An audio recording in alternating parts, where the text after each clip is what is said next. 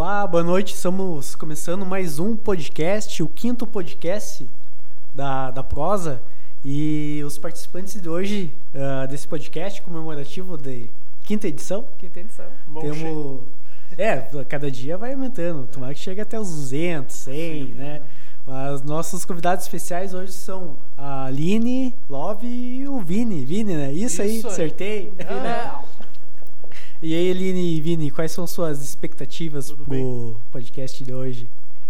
Ah, o podcast a gente vai ficar batendo um papo, esquecer que tem a câmera ali, né? Pois é. É, eu, como, como eu tinha falado antes, eu sou uma pessoa meio tímida, né? E quando tem a câmera, meio que olha assim, pra não perceber, né?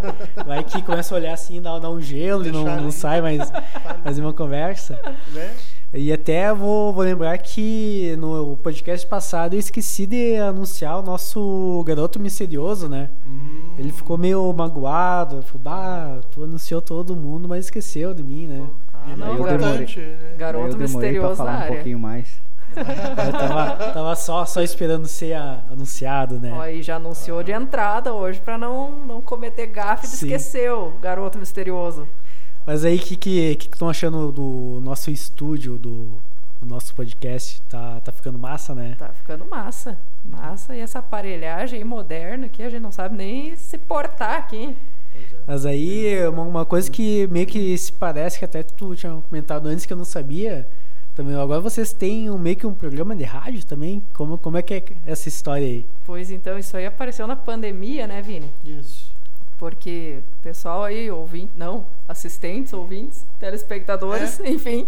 Telespectadores os fãs. É. Os fãs aí do, do podcast. Eh, a gente tem essa banda, né? Anos 60. No Brasil não é muito difundido, né? Esse uhum. estilo, mas América Latina, Europa em peso, sim. Principalmente a América Latina. É, aqui, os vizinhos, eh, Uruguai, Argentina, uhum. gostam muito a ponto de ter festa com DJs que tocam essas músicas. E eles discotecam em vinil. E lota, o pessoal vai lá dançar mesmo, eles querem dançar. Aqui não tem muito disso, mas eh, em função do nicho a gente acabou Sim. conhecendo essas pessoas, né? E tinha uma casa grande desse tipo de shows em Santiago, no Chile, que nós já éramos amigos pela internet, que tiveram que parar, né, em função dessa pandemônio aí, e os, eles criaram uma rádio, uma rádio online, onde esses DJs que trabalhavam lá nas festas, cada um tem um programa com, dividido em estilos, né? Tem um de ska, Sim, é. outro de cumbia, né? Cumbia tocam também e, e, e outros gêneros assim, ritmos né? latinos, roll, é, também ritmos latinos assim, são bem divididos, organizados nesse aspecto. Muito assim, organizados. E é daí estilos que são mais especializados, né? Cada um Aí nos convidaram ali no início do, da pandemia para fazer quatro programas. Que daí seria o que? O nosso mais assim, o nicho focado no mod, que é o que? Que é aquele rock anos 60, onde o pessoal branco, classe média, queria tocar, fazer covers dos negros, música Sim. negra, né? E a gente foi e já está na 32 segunda edição, que eram para ser quatro. E mesmo dentro desse programa a gente acabou abrindo mais. A gente toca não só o mod, a gente toca também soul, a gente toca. Eles gostam muito de Jovem Guarda. O pessoal aqui da América Latina ele é muito fã da Jovem Guarda brasileira aqui. Então a gente puxa umas coisas assim bem do lado B da Jovem Guarda que a gente conhece porque a gente é fã. Uma coisa tipo mais, mais nichada, né? Não tão tipo conhecida Isso. pela claro. maioria. É, claro, eles Sim. gostam assim dos Roberto Carlos, mas a gente puxa uns Roberto Carlos lá que é mais desconhecido assim. E são divertidos, né? E gostam de coisas também tipo mutantes. Sim. Eles gostam bastante da música brasileira. A gente fica bem honrado assim que sempre que a gente toca, faz bloco de música brasileira, é bem tem bastante audiência, eles fazem pedidos pelo Instagram do que eles querem ouvir, é sempre segundas-feiras. Então eles nos pedem durante a semana, a gente monta ali uma playlist e coloca ali as nossas músicas, né, e também pedidos dos, dos ouvintes, nesse caso ouvintes, porque Sim. eles não nos enxergam, com a graça de Deus, né? Mas aí os ouvintes são mais uh, o pessoal do Chile ou é da, da América? É meio, meio, meio geral. Meio geral. Tem Chile, tem argentino, aí tem pessoal de fora. Esses dias a gente rodou lá um disco de um rapaz da Inglaterra Porque daí, como é de lá as músicas que a gente toca, eles, eles falam, olha, Aline, a gente não entende porra nenhuma do que vocês estão falando, nem do que vocês cantam, no caso, Sim. as nossas músicas da banda. Mas a gente gosta da batida.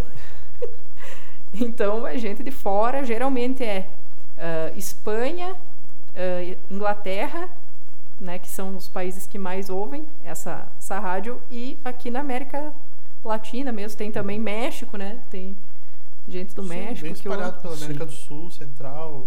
Esses, esses públicos de rádios virtuais são bem uh, densos e esparsos, assim, né? Não, é, não se localiza num outro país, Sim. né? Não, Quando tipo, vê, tem um pouco de vários lugares, né? Sim.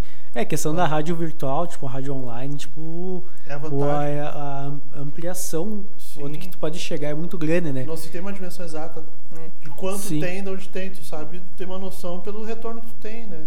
É, tipo, por exemplo, pegando essas rádios locais aqui, 10 ou 20 anos atrás, era só transmissão AM, FM, só sim. isso. Uhum. E só até, sim, e até hoje eles estão meio que entrando nesse nicho virtual. Verdade. E tem até rádio virtual batendo muito de frente com rádio tradicional. Sim. Né, assim, meio quase empatando em questão de audiência. Aí, outra coisa que a gente Aí, fez, a gente procurou pesquisar, procurou pesquisar do que, que é a base, é o beat. Que que é a base, é aquela batidinha tipo dos Beatles, é Beatles por causa do beat. É Beatles por causa do beat. De, de outros países. Então, esse aqui já me apareceu com beat da Indonésia, lá de não sei que país da África. Então, é uma coisa que, como esse beat fez um sucesso mundial, tem em vários países.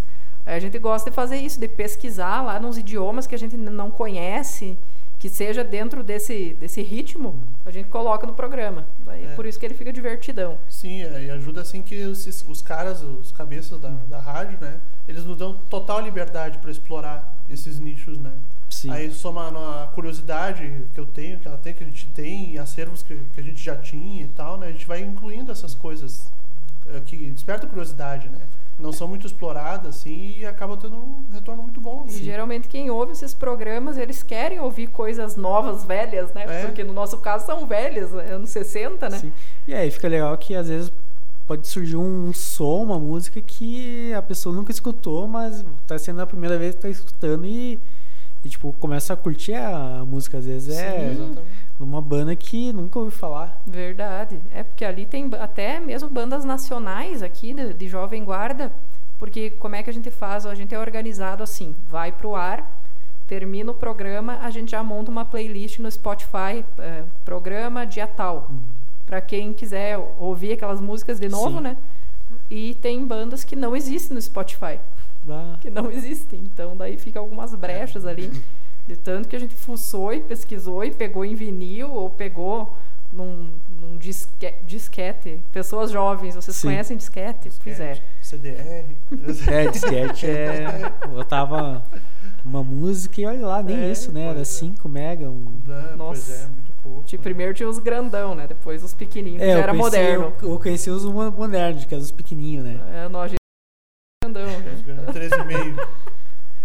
Aí tinha que dividir uma música ou até, ah, consegui botar uma foto em... Nossa, pra botar uma foto dentro disquete. do disquete, meu Deus. Sim, é. é. porque tinha, tinha um programinha que eu me lembro que tu botava um arquivo e ele dividia, tipo, ah, Sim. vai dar três disquetes e...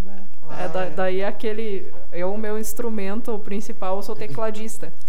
E o meu teclado, às vezes, vem o pessoal jovem lá em casa e eles perguntam o que é esse buraco. O meu teclado era de Sim. disquete. Então, às vezes, tu montava umas masterização ali, daí tem uma pilha de disquete, assim, eu nem sei se funciona ainda aquilo. Mas é, tem lá os disquetezinhos. É, é uma, uma relíquia, né? Eu, eu devo ter uns dois disquetes na, na gaveta ali, mas eu não sei o que deve ter. mas eu sei que tem, tem guardado, mas não... Que nem o símbolozinho de salvar, né? Lá nos programinhas é o disquete, né? É, Daí quem não conhece o disquete vai pensar o que, que é isso. Até hoje, né? É, até hoje. Até, até hoje, hoje é um disquete. disquete. E o Garoto Misterioso conhece uh, esse tal de disquete ou não é do mas, teu tempo? Mas olha, o meu tempo foi. minha primeira vez que eu, que eu tô. que eu já fui. já tive minha época de DJ, né? Então a primeira vez que eu toquei foi MD. Então, foi bem antes até. bem antes. Então eu tinha aquelas ah, né, as maletas gigantes, assim, uhum. com vários MD, com nomezinho assim, ó tinha que escolher e botar. Uh, né? Não era USB ali no pendrive que você botava, é. selecionava a música, era no MD. No MD. Então, e outra, o pai do Marco, ele tem um, uma relíquia na, na casa dele. E eu falei, ah, eu não quero nada, eu só quero aquilo lá de herança. O que, o que? Conta o que, que é a relíquia. Conta aí. Uns aparelhos, tipo, é, não, não sei se dá pra dizer que é uma torre, mas é tem tipo um amplificador, ah, um disco, equalizador, tipo da, da Gradiente hum. antiga. Sim, sim, tipo, é... sim. Como se fosse uns tipo um Olha, garoto misterioso sim. já pedindo aí pôr o nome dele no ah. testamento. É, já tá herança, usurpando, né? Os aparelhos são é. ótimos, né? Uma pena que duraram um pouco tempo assim, né? Esses bem práticos, né? Sim, tipo, é, mas aquele lá é. Não seria os três, seria como se fosse uma coletânea. Tipo, é ah, vários equipamentos, mais... mas é. Mas olha só. Tinha espaço pra CD e também. CD. Não, CD não. Não, não. Tem, CD, é tem fita. Tem, tem fita. Fita, ah, fita, vinil fita. e. Fita, ah, vinil. Tá. É, o, o, que que, o que é? Tem aquele vinil tradicional, né? Que é Sim. só o caixão com a partezinha branca o em cima. Né? Sim, que tem tipo a capinha. É isso.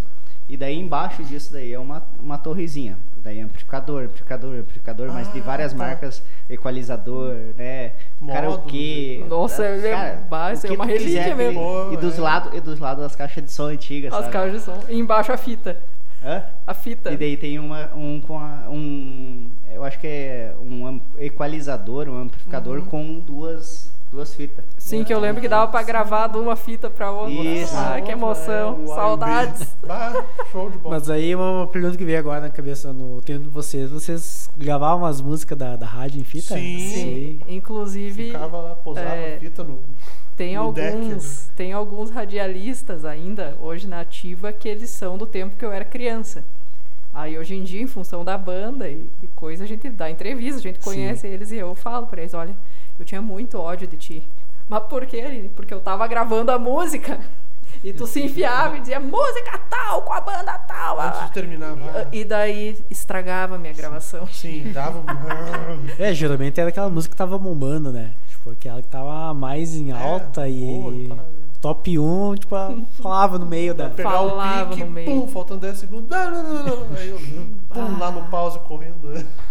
É, até ontem de noite a gente estava vendo um seriado que ele é baseado nos anos 90 e eles filmam, fazem uns negócios e daí teve uma cena que, que o guri pegou a fita e quebrou o lacrezinho, né? E daí eu disse para ele, bah, jovens não vão saber a importância de quebrar o lacrezinho depois que gravam uma fita. Vou perguntar o que, que ele fez ali, o que, que aquilo Mas esse né? lacrezinho eu não, eu não tô me, eu não me recordo tanto que não é não tô tão. Ele, tão ele velho, não é tão assim, vintage né? assim, né? Não é tão mas é. vintage. É, mas eu já, já gravei uma, umas músicas. Na... Esse lacre aí era o seguinte: tanto fita de vídeo quanto fita de áudio. Se tu quebrasse o lacrezinho, tu não conseguia gravar em cima mais. Ah, então a gente quebrava para ninguém gravar por cima. E daí quando tu queria gravar por cima, tu botava uma fita adesiva, Sim. aí podia gravar por podia cima. Usar de novo. Ah, eu fui aprender isso daí só agora. É o lado de segurança. Né? Sim. Não, não, mas é, vá. E, e a banda de vocês tem, tem alguma fita gravada? Mas olha, que a gente é, sabe. Uma ideia, né? Uma, uma ideia, né? Fazer né? Uma, uma edição, tipo, nem que seja só pra vocês guardar, tipo. Edição em fita. Pega uma edição e faz uma edição em fita, né? E deixa é, lá guardadinha. Bah, nós temos uma. Pois é, esse ano a gente ia ter umas edição em EP porque também em função dessas histórias aí de, de conhecer gente de anos 60 na internet, Sim. a gente acabou conhecendo um rapaz que tem um selo de ska em São Paulo. E daí agora ele está emocionadíssimo que caiu na mão dele umas coisas do Gilberto Gil lá, ele que vai prensar e tal. E daí esse ano a gente ia para lá para gravar o já tem as músicas, Sim. mas para passar para um vinilzinho mesmo. Dois lados, né? Aquele com uma, duas músicas só de cada lado, olha aí pandemônio nos impediu, mas vai rolar. Mas aí, questão de EP, não, tipo, já as músicas já estão prontas, ou tem que produzir elas em estúdio, como que... Não, não, ou a gente ia gravar, que a gente tá com música pronta para gravar, mas, né, tudo isso aí impediu, um monte de projeto. Aí o nosso plano era pegar é, duas dessas músicas uhum. novas e fazer um lado A e lado B. Sim. Mas, tipo, é aqueles os menorzinhos, os compactos. Isso, os compactos, é, os pequenininhos. Sim. Uhum. É, a ideia era essa. É, não, mas básica, ficaria muito massa. Que nem tipo... tu disse, nem que seja só pra nós ter, Sim, né? Porque né? ninguém tem quase vinil em casa pra toca, toca disco, vitrola. É, agora o vinil ganha um outro valor, né? Sim. É que a qualidade do vinil é muito superior do que a, pelo menos, CD, CD ninguém usa, né? Mas a, o vinil tem aquele, aquele sonzinho especial que. Pois é. Pelo menos que se for escutar num aparelho, tipo. que tem uma agulha top, né? Diz que dá pra perceber, tipo, a diferença é, sonora deles. E é uma coisa que é ciclo, né? Que nem eu lembro que quando uh, gravaram, começou os CDs, uh, era para ser muito limpo, para tirarem tudo, tudo Sim. de chiado e coisa arada. E hoje em dia a pessoa valoriza aquele chiado. Tipo, tu botar aquele disco e tu ouvir que, que no CD era completamente tirado. Eu fiz uma experiência, um dia eu peguei um, do, umas músicas do Bob Dylan e ouvi a música no CD uhum. e no vinil. Tipo, no CD parece que eles pegaram assim uma borracha e ai, fizeram assim e apagaram várias coisas ali que são interessantes. E no vinil tem. Aí agora eu tenho impressão, não sei se é porque a gente é desse meio de coisa antiga, mas eu tenho impressão que as pessoas estão querendo resgatar isso agora. Não sei se, se é impressão minha, porque eu vivo nesse meio antigo, Sim. ou se realmente está tendo esse resgate, assim. É, questão do vinil, eu vi que tem bastante, tipo, bandas e artistas que estão fazendo, tipo, algumas edições especiais, né? Uhum. Porque tem, tem um público que ainda que uh, gosta. gosta. de, tipo, ter o, tipo, disco, né? Uhum. Até aqui na, na cidade tem o Guto, Guto Linhares, tipo, bah, ele tem uma baita coleção de vinil. Adoro uns vinilzão. Aí uma dessas, né? Tipo, bah, cara conseguir lançar um vinilzinho ali, nem que seja só uma, uma relíquia, né? Tipo, Isso, da... tipo uma edição, assim, pra, pra quem é muito fã, assim, comprar e ter ali pra, pra guardar, porque Sim. a grande público é uma coisa que não vale, até CD. CD é uma coisa que hoje em dia a gente até tem a mídia física, para quando tu vai tocar e levar e a pessoa quer comprar lá na hora. Geralmente pessoas mais velhas, assim, porque gente mais nova não, não ouve CD mesmo. Mas como a gente toca esse som antigo, sempre tem os veteranos ali no show. Sim. E eles têm no carro, toca CD ainda, né? É, às vezes tem um radinho meio antiga, é, né? Não, e daí eles, eles ouvem. Daí é aí que a gente vende os CDzinhos mesmo, porque senão é, é Spotify. E isso é ruim. Porque que nem se tu quer chegar e entregar o teu trabalho para alguém, Sim. é um link. Como é que tu vai entregar um link na mão de alguém? Sabe? É, eu, eu, eu sou eu sou velha, não adianta, eu, eu gosto de, de coisa mídia física, tu entregar ali, chegar ali no radialista, ó, oh, esse aqui é o nosso CD. Isso até me lembrando uma história do meu pai, não sei se o Douglas sabe de, dessa história. Vamos ver, qual? Uh, tinha uns bailão, né? Uns bailão pra fora, coisa assim, que o pai era frequentador assíduo dos bailes, Nossa, né? Hum. temos que conhecer esse pai. Aí, é, aí, aí, aí quando, tipo, na, nas bandas, tipo, bailão, né? Bandinha, bailão. Aí eu chegava lá pro pessoal da banda, assim, e falava assim, bah, eu sou um radialista de tal cidade. Não tem como vocês conseguirem um CDzinho lá pra levar pra fazer uma Sim, um marketing. mas é. Mas olha, eu não, eu não Isso sabia. Isso que não era, não era radialista, ele pedia lá pra conseguir os CDs da banda. Ah, tipo, ele, dava, ele dava um é, Miguelation. Um miguezinho pra conseguir. Até, não sei, deve ter acabado, mano. Uma vez tinha um. Não sei como surgiu, se foi que do meu pai ou ele ah, ganhou, mas tinha uma pilha. De sapato. Não, uma pilha assim da. Acho que era da banda Carisma. Do Carisma. Ah, mas a gente gosta tipo, um bailão. Vários CDs. É, o último fiasco que eu fiz foi quando foi. Uh, ia ter um show do Terceira Dimensão em Passo Fundo. Tipo, eu enlouqueci a minha mãe uma semana cantando as músicas. Ela não me aguentava mais. Aí eu cheguei lá, eles tinham vendido a banda. Não era mais as músicas. Era só o nome. Era só o nome, não tinha mais formação, os grandes hits. Não é. tinham mais os grandes e o hits. repertório era tudo, tudo diferente. Tudo diferente. Ai, que tristeza. Mas então vocês, além de curtir tipo um, um rock dos anos 60, curtem tipo outros tipos de, uh, de gêneros musicais? Ah, o Vini é mais eclético que eu. É, eclético é dentro do, mas é, é, eu curto um rock funk, também, um bandas... pagode, não. Opa, aí não também. Tanto assim, né? Não tanto assim. Não, digamos assim que o pagode nos 90 pra mim é clássico. Tu não. quer ver o emocionado, tu, tu, toca Lua Vai do é, Catinguelê, se vai o boi com as cordas. 90 tem seu respeito, né? Sim, é, bah, Catinguelê, Lua respeito. Vai. Então quer dizer que os anos 2000 pra frente, ó... Mas, Aline, como é que começou? Tu, desde pequena, como se aflorou essa vontade de cantar e por que rock? Né? Conta aí um pouquinho de, de, de como começou, tudo começou. Então, eu não tenho músicos na família, mas a minha família gosta de música. O meu pai era um cara que adorava Raul Seixas, por exemplo. E o que que são as influências do Raul Seixas? São todas essas bandas que a gente gosta, né? Essas bandas sessentistas, alguma coisa 70. A minha mãe já gosta mais de um Cazuza, de uma coisa. Eu, basicamente, assim, não sou muito fã de anos 80. O Vini gosta mais. Até por ser baterista, eu acho. Ele gosta dos eco, que ele não gosta que eu chame de eco, que é reverb. Desculpa. Não muito também. Tem, tem algumas bandas que aquele reverb caía bem, mas outras não, né? Até aprecio, tipo, The Police, uma banda que eu curto por causa também do Batera, né? Não tinha uhum. muito esses reverb, né? Ah, mas era, era, pra ser coisa... era pra ser moderno na época, é, né? mas era uma coisa que era meio moda, meio padrão, né? Sim. Mas... Nos anos 80, esse reverb, assim, é então, demais, assim, poluía o som. Né? Garoto misterioso, mas então. Mas um pouquinho, assim, na medida certa ali, até ajudar. Até vai. Até vai. Aí eh, eu queria, eu fui pra música porque eu quis, não foi aquela coisa assim dos pais. Eu sei porque eu também dou aula, né? E tu vê quando a criança gosta de música ou quando tu vê que é o pai que soca a goela abaixo. Tu vai fazer aula de piano, tu vai. Eu não, eu fui ali com 12 anos, eu disse, eu tinha um teclado em casa, meu pai tocava de ouvido. Aí eu disse, bah, homem, botem aí numa aula aí. E por que o teclado? Porque o teclado tu faz, digamos, uma festa sozinho se tu sabe mexer nos recursos e tudo. Tá, tipo, ah, quero uma banda, um de bateria, pá. Bah, acha tudo ali. Isso que a gente botava nos disquetes, né? Nos disquetes. Aí, a princípio, eu fui para uma professora de piano clássico.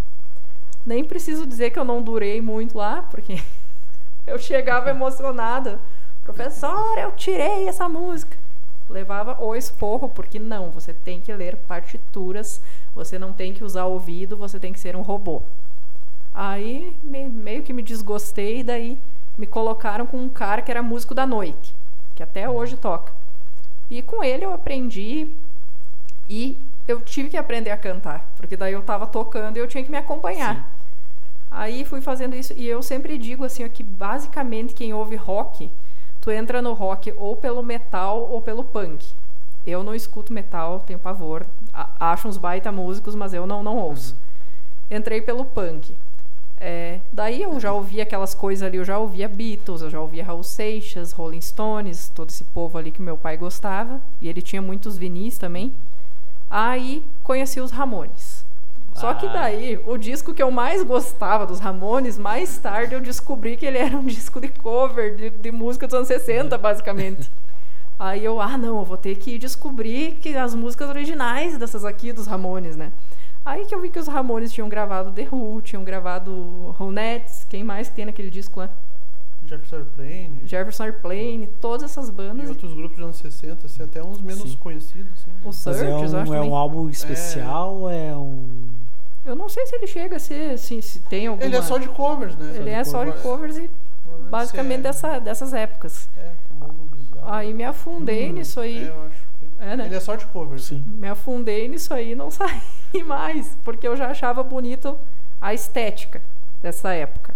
Os cabelos, as roupas, tanto de mulheres quanto de homens, eu já achava bonito, era uma coisa que me chamava atenção.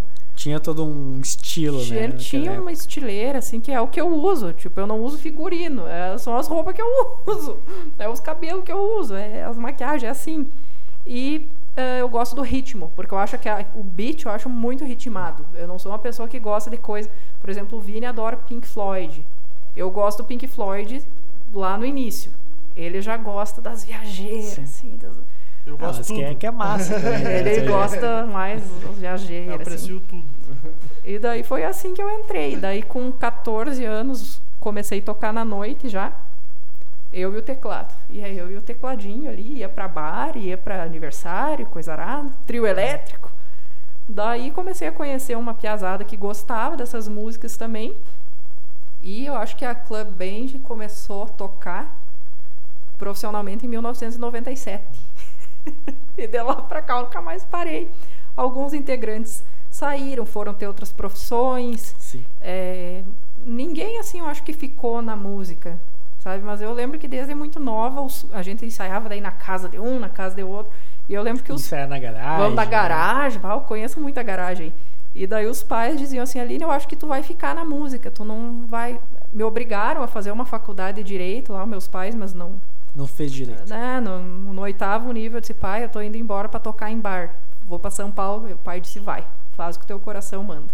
Ah, que top. E, e fui, fiquei na música. E hoje em dia eu vejo esses ex-amigos de banda, ex-amigos não, ex-colegas de banda Sim. sendo advogado, sendo isso, sendo aquilo. E eles... Tu saiu do movimento! Saiu do movimento. e daí a gente dá muita risada, porque, por exemplo, eu não quero ter filho. Sim. Então, por exemplo, eu vou nas festas ali de um ano dos filhos deles, Sim. né? E eles, ai, por que só conta pra pagar? Por que só. Eu digo, ah, eu tenho a mesma vida de sempre lá, de quando nós tínhamos 17. então eu fiquei. E pretendo sair dessa vida assim. Sim. Não, é, é, o que, que eu o, amo fazer. O ramo musical é um. É, é difícil, né? Hoje ah, dá pra dizer que tem um pouquinho mais de, de recursos, né? Mas é um ramo difícil, né? É, nesse ponto a internet foi uma boa, né? Sim. Que tipo, eu sempre digo, o que tu pode usar que é grátis, você use. Então, é, se não tivesse internet, jamais eu ia ter contato com essas pessoas do Chile, digamos. Sim. Eles não iam conhecer o nosso, nosso som, né? E para isso eu acho assim essas tecnologias ótimas, né? Mas eu digo, o viver de música é muito triste, porque antigamente as crianças queriam ser médico e tal. Hoje em dia as pessoas querem ser famosas, Sim. não interessa fazendo o quê. E daí a gente que ama música, que gosta de música, para nós ficou bem complicado. Até esses tempos eu coloquei um texto grande uh, lá na fanpage da banda falando a respeito disso de coisas do tipo: ah, não, a banda é boa, mas não pode tocar aqui porque tem pouco seguidor. Digital influencer, eu sou hum. musicista. Sim. Sabe? E essa é a parte ruim que eu acho da modernidade, assim. É, tudo gira em Instagram e Facebook. É, Uma boa parte é. Ah, não de... tem. Número, não, né? Não tem número, então não. É, bah. Mas e daí... pro lado vai que tem alguém que tenha número e não seja bom. Mas foi, é, é, foi isso que eu é. pus lá. Depois eu vou mandar o link para ti, pro garoto misterioso ali. Tem tido isso. Uh, eu me deu essa revolta, assim, que eu escrevi aquele texto, porque eu cheguei na casa da minha mãe e ela disse assim: Bah, que absurdo ali um negócio que eu vi no Instagram. Uh, chamaram uma menina, uma violinista, lá de um país da Europa, lá não lembro aonde, para tocar num evento grande. E ela chegou a tocar e a empresa desconvidou ela porque ela tinha, parece, mil e poucos seguidores, desconvidou. E a minha mãe ficou, achou ó isso, né? Sim. Porque a guria tocava demais. E por fim colocaram gente lá com baixa qualidade pela função da, do número de curtidas. Né? É, de certo eles querem trazer tipo, ah. visibilidade para eles, não tipo pois proporcionar é. uma qualidade sonora. É, e tá, tá, desse jeito. Tipo, com nós já aconteceu de bares assim, bah, mas tinha que subir um pouco aí o número de seguidores. Mas tem a, tem a diferença que eu digo do. É muito difícil tu tirar essas pessoas do virtual para o real. Por exemplo, eu conheço cantores, cantoras que têm lá 30 mil seguidores uhum. e eles não enchem um bar de 100 pessoas. A gente, com o projeto Lady Zeppelin, por exemplo, a gente enche o Teatro do Sesc. Uhum. Sabe? Então, eu acho que, às vezes, tu tem que ver que o, o virtual é o virtual. Para o que tu precisa para o real, que é, tipo, lotar um show, às vezes o virtual não, não te adianta, né? Sim. É, nem até tem uma, uma história de uma, uma influenciadora que uma marca deu uma, acho que umas camisetas para ela tentar vender e não vender acho que uma ou duas só, não, não gerou retorno. Isso que ela tinha acho que milhões de seguidores. É. E, tipo, não, às vezes não quer dizer, tipo, pode, o número não quer dizer que são seguidores fiéis, que, que são de verdade. Que são de verdade, vai que seja um robozinho, ou de repente um, aquelas contas lá da, da Índia, né, que cheio de risco e não tem nenhuma foto. Tipo, Sim. não. É muito abstrato isso, né? Não, é, não porque... tem uma margem concreta, assim, de certeza, do que. Aquele número que tem de seguidor é realmente o teu público, não? Sim. É como ela é. disse, a proporção aí, né? A gente fez uma enquete até essa semana que eu achei legal, é, perguntando o que, que as pessoas ouviam. Eu perguntei lá no nosso perfil, porque Uh, eu não sei direito como é que funciona essas coisas. Eu acho que não chega em todo mundo os stories, enfim. Uh, porque eu pensei, meu Deus, será que o pessoal ouve o que a gente toca de cover? Né, eu pensei. Uhum. Mas por fim até tive uma surpresa bem, foi bem positiva, assim, teve bastante gente que escuta o que a gente toca de cover. Eu acho que apareceu uma banda lá, só que eu não conhecia a banda, que Sim. devia ser de 2000, assim. O resto teve maioria, né? Daí eu botava Vini escuta, Vini gosta, Aline não. Ou o contrário, né? Sim. Às vezes né? é que o questão de engajamento nas redes sociais cada vez está mais tipo menor, né? Mais difícil, né? Eu não faço ideia Porque... de como funciona essas numerações, gente. Eu só posto lá Sim. os negócios que eu acho legal, espero que alguém curta. Não, é, é que antigamente quando tu postava, entregava pro maior número de pessoas, né? Aí como hoje tem muitas pessoas que acessam, aí vão selecionando uh, quem tem mais interação ah, ou aquele que bota um dinheirinho em cima, né? Mas assim, isso que eu ia dizer, que nem, né, como a nossa página no Facebook é antiga, tem bastante seguidor até. Só que as pessoas não recebem. Sim. Um monte de gente já veio dizer para mim, bah, mas não aparece no meu feed. Porque quando eu entro na página, vem um troço desse tamanho, assim, querendo que eu compre anúncio. Sim. Pra, é que o Mark, ele é pobre, coitadinho. Então ele precisa, né, que a gente, né? É, coitado, né? Judiaria que as bandas de rock, assim, botem um dinheiro pra ele, né? Lá pra... Eu sei, eu, eu, eu, eu, acabei de gastar um.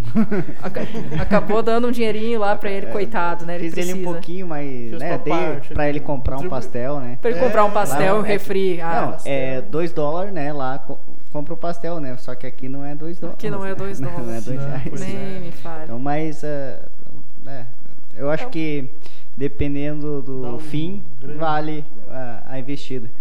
Uh, a questão, eu acho que de, de, de, de seguidores e, e, e, essa coisa de estar ali nas redes sociais hoje, você acha que então o teu público é mais uh, pessoal, quem já te conhece, ou tu acha que e, e mais mais velho, ou tu acha que tem algum público já novo, jovem, né, de, né, que está agora uhum. fazendo conhecendo essa, conhecendo essa coisa dos anos 60 e Olha, pra cima? Eu acho que ali é meio misturado, porque assim, como eu sou meio tosca nessas coisas de rede social, eu tinha um perfil meu, pessoal, fechado, que eu postava foto de cachorro e misturado com as coisas da banda. Aí começou a pandemia, a gente foi convidado para fazer uma live de um bar aqui da cidade e ficou muito ruim porque o meu perfil era, era fechado e tipo era dividida a tela, daí os seguidores deles não conseguiam assistir, né? Daí eu disse, não, eu vou abrir esse perfil da banda mesmo. Aí ali uh, é, é, um perfil público agora, ele é bem misturado, porque tem esse pessoal na faixa de 30, 40 que escuta as coisas que a gente toca. Tem o mais velho que isso, que também escuta. Aí eu tenho as meninas muito novinhas, tipo de 12, que me seguem porque elas acham que eu pareço a Katy Perry. Mas, né? Enfim, daí eu soco uma, a minha. Uma semelhança. É, daí eu, eu disse é a Katy Perry depois da pandemia, né? Mas, Ou será que a Katy Perry te parece contigo? Eu acho que é ela, porque eu sou mais né? velha do que ela. Sim. Então é ela que parece Ela comigo. copiou, então. Ela que é, me copiou. Sério? Só que daí o que, que eu faço? Eu me aproveito disso. Daí, tipo, vem as gurias, ah, daí eu digo, ah, mas a Love também tem umas músicas bem legais, escuta aí. É tipo, é, fala uma música da Katy Perry, é mais legal Firework. do que Firework, eu ouvi. E daí já ganha esse, já ganha esse público tim. E daí tem os mais velhos que esses. Que esses aí eu vejo que o mundo ainda tem salvação. Sim. Esses dias um guri de 16 anos postou no, no Twitter dele até, e daí me marcou, que eu também não uso, mas daí quando alguém me marca eu enxergo. Aí ele botou assim: Fui no show da Line Love Club Band. Foi o melhor show que eu já fui na minha vida. Ah só música boa. Daí pra mim aquilo ali, pô, aquilo ali pra mim vale mais do que 100 mil seguidores, porque é uma pessoa jovem que não conhecia aquele tipo de música ali e que gostou e foi nesse e depois foi mais nos oito. O Gabi, o Gabi que a gente acabou ficando amigo dele, né? Porque daí ele ia lá falar com a gente e resolveu ir tocar guitarra Sim. por causa disso. É, claro, eu tenho pena dos pais, né? Tipo, se ele resolver virar músico e tal, pensa, coitado dos é, pais. Mas pensa que é menos um pro sertanejo. Né? Ah, isso é verdade. e, e, daí tem... Ah, mas tem, tem... Vocês têm um preconceitozinho, ou preconceito, não tô dizendo né, que seja, Aí, então tem aquela rivalidadezinha. Ai, que a gente fica brabo porque, tipo, ali é muito comercial. Chitãozinho, Chororó, esses caras aí, curto um monte. É, os raiz é. Os músicos, top. amigos nossos que estão lá ralando na balada sertaneja, tem todo o meu respeito. Agora o que não tem o meu respeito é um cara lá que enche o rabo de um produtor de dinheiro, não sabe cantar, não sabe tocar, não sabe fazer porra nenhuma e tá lá no, no Faustão lá, ah, mostrando aqueles dentes tudo cheio de lente Porcelana. de contato. Ah, isso aí tem preconceito mesmo. Ah, viu, se vocês estiverem ouvindo aí, eu tenho preconceito com vocês. Não, mas eh, sabe que. Eles ah, têm com a gente também. É, isso é. Com certeza. Sabe É que. mais eh, lá de lá pra nós do que nós pra lá. É. Isso é sério. É, a- eu acho que a questão do, do- né, né, dessa rivalidade não, eu- não é nem uma, uma questão de rivalidade, é questão de, por exemplo, cada ah, tem a tua comunidade e tem a comunidade deles. Uhum. Mas é, é como você falou, é, tá muito comercial agora o, o sertanejo. Uhum. Porque era sertanejo, né? no- cantava lá na porta da viola e tudo mais.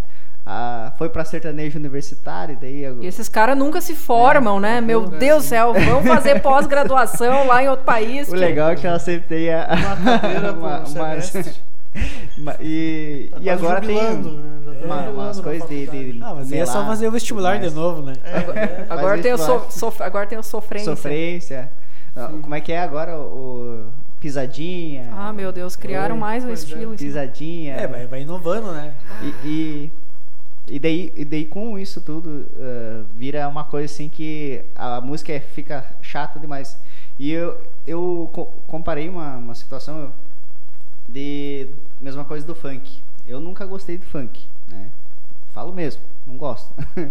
e, Nós também não. E só que ah, eu não considero né, o funk atual o que era o, o MC Leozinho. Concordo contigo plenamente. MC Leozinho, que era um MC, é um MC, ainda não, não, não morreu, tá vivo.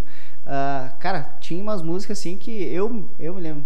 Ah, se ela dança, eu danço. Eu ficava, tipo, eu, eu- era o tempo que eu comecei a, a me aflorar, querer ir pra festa e tudo mais, eu era jovem.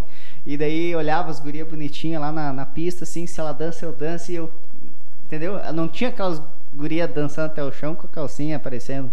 Então, eu hoje, né, sou pai de menina, Ah, então, é, é, antes disso eu já não gostava, agora sabe como é que é. mas Garoto Misterioso, sabe o que, que eu acho sobre isso? Eu já falei isso, inclusive, na faculdade de música, gerou um- uma polêmica.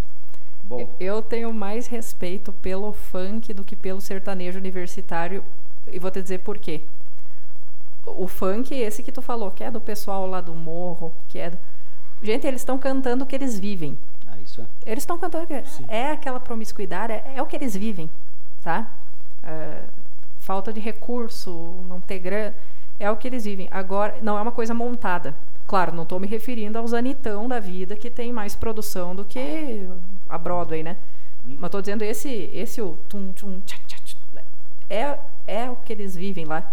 Então eu acho que digamos culturalmente isso isso é mais verdadeiro do que tu pegar esses carinha aí, né?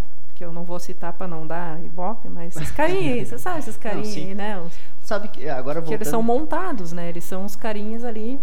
é, É, isso fazendo daí é um- uma analogia, assim. Eles não são o assim, caipirão lá da roça É, que tá tocando sua é viola. muito- Eu tenho respeito pelo caipirão da É, roça. é os caipiras de apartamento. É, é, é, é muito Tem os punk, fachada tem os punk de rótulo, boutique também. é, sabe, é muito fachada e rótulo. Tipo, vai comprar uma, uma, uma bebida, uma coisa pra tomar, assim, bah, um rótulo lindo, maravilhoso. Bah, isso deve ser... Aí tu vai abrir vazio. Tipo, analogia de E- pá cinza. É muito rótulo e fachada. E E não- pior é que isso não é de agora. Falta alguma coisa. Vocês Falta- lembram? Não, tu, tu é muito jovem, garoto misterioso, conhece umas tecnologias ali, ele é mais vintage. Lembra do finado MySpace? MySpace. MySpace. Já escutei. Sim. MySpace era uma rede social que tu Sim, botava sim, teus mas, eu, discos. mas eu acho que é, não, não existe mais. Não sei. Não. Pois é, Não acho que sei. não, é. Mas, Acho que enfim, da, da- di- disso daí foi pro. Daí estourou aquele Forchart. É. For shared. Será? Esse eu não conheço. Pra compartilhar. É, Isso. MySpace é tipo a Mas, página. enfim, era tipo As bandas, Assim, um... tipo da de usavam, banda, né? Isso. Isso, tu botava lá, tu- ele era uma mistura, parecia tipo um Spotify com um blog, porque daí tu podia botar data lá, texto, foto.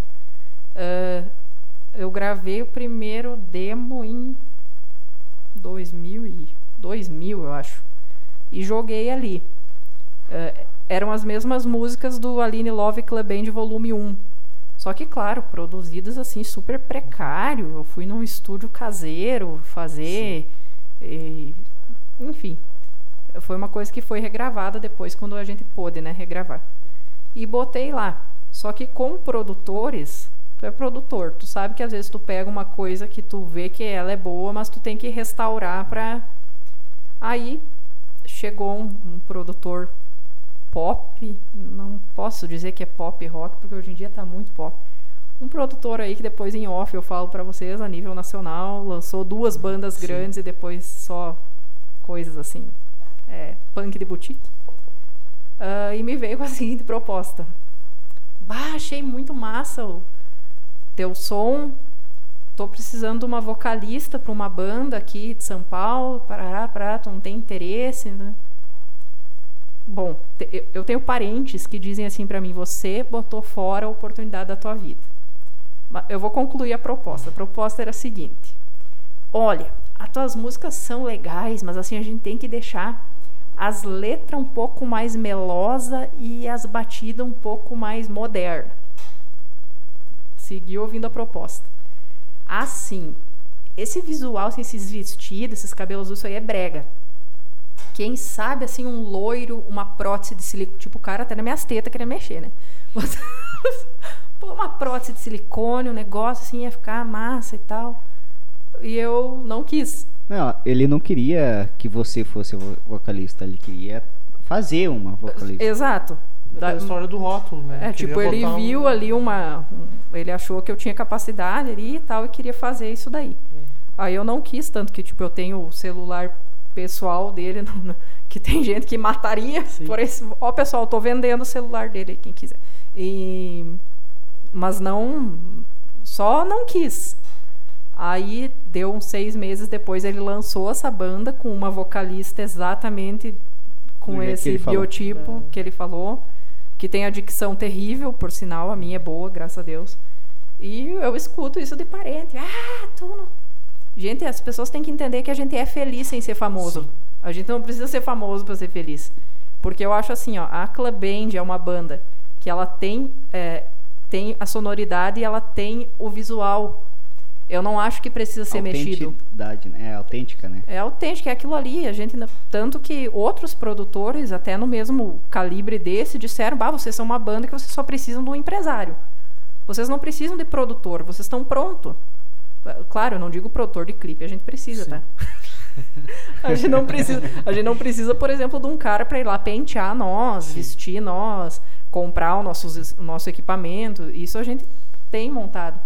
E eu escuto muito isso. Botou a chance. Daí eu disse, gente, eu estando fazendo aquele trabalho que o cara propôs e estando, sei lá, eh, num emprego formal, a minha alegria ia ser a mesma. Então me deixem com a minha banda que, que tem o seu nicho ali que escuta, do que estourar sendo uma coisa que tu não é. E infelizmente a gente tem uma oportunidade só na vida de mostrar uma primeira vez. Tanto que vocês podem ver, tem vários artistas que estouram sendo alguma coisa de algum estilo e depois que é trocar de estilo não consegue.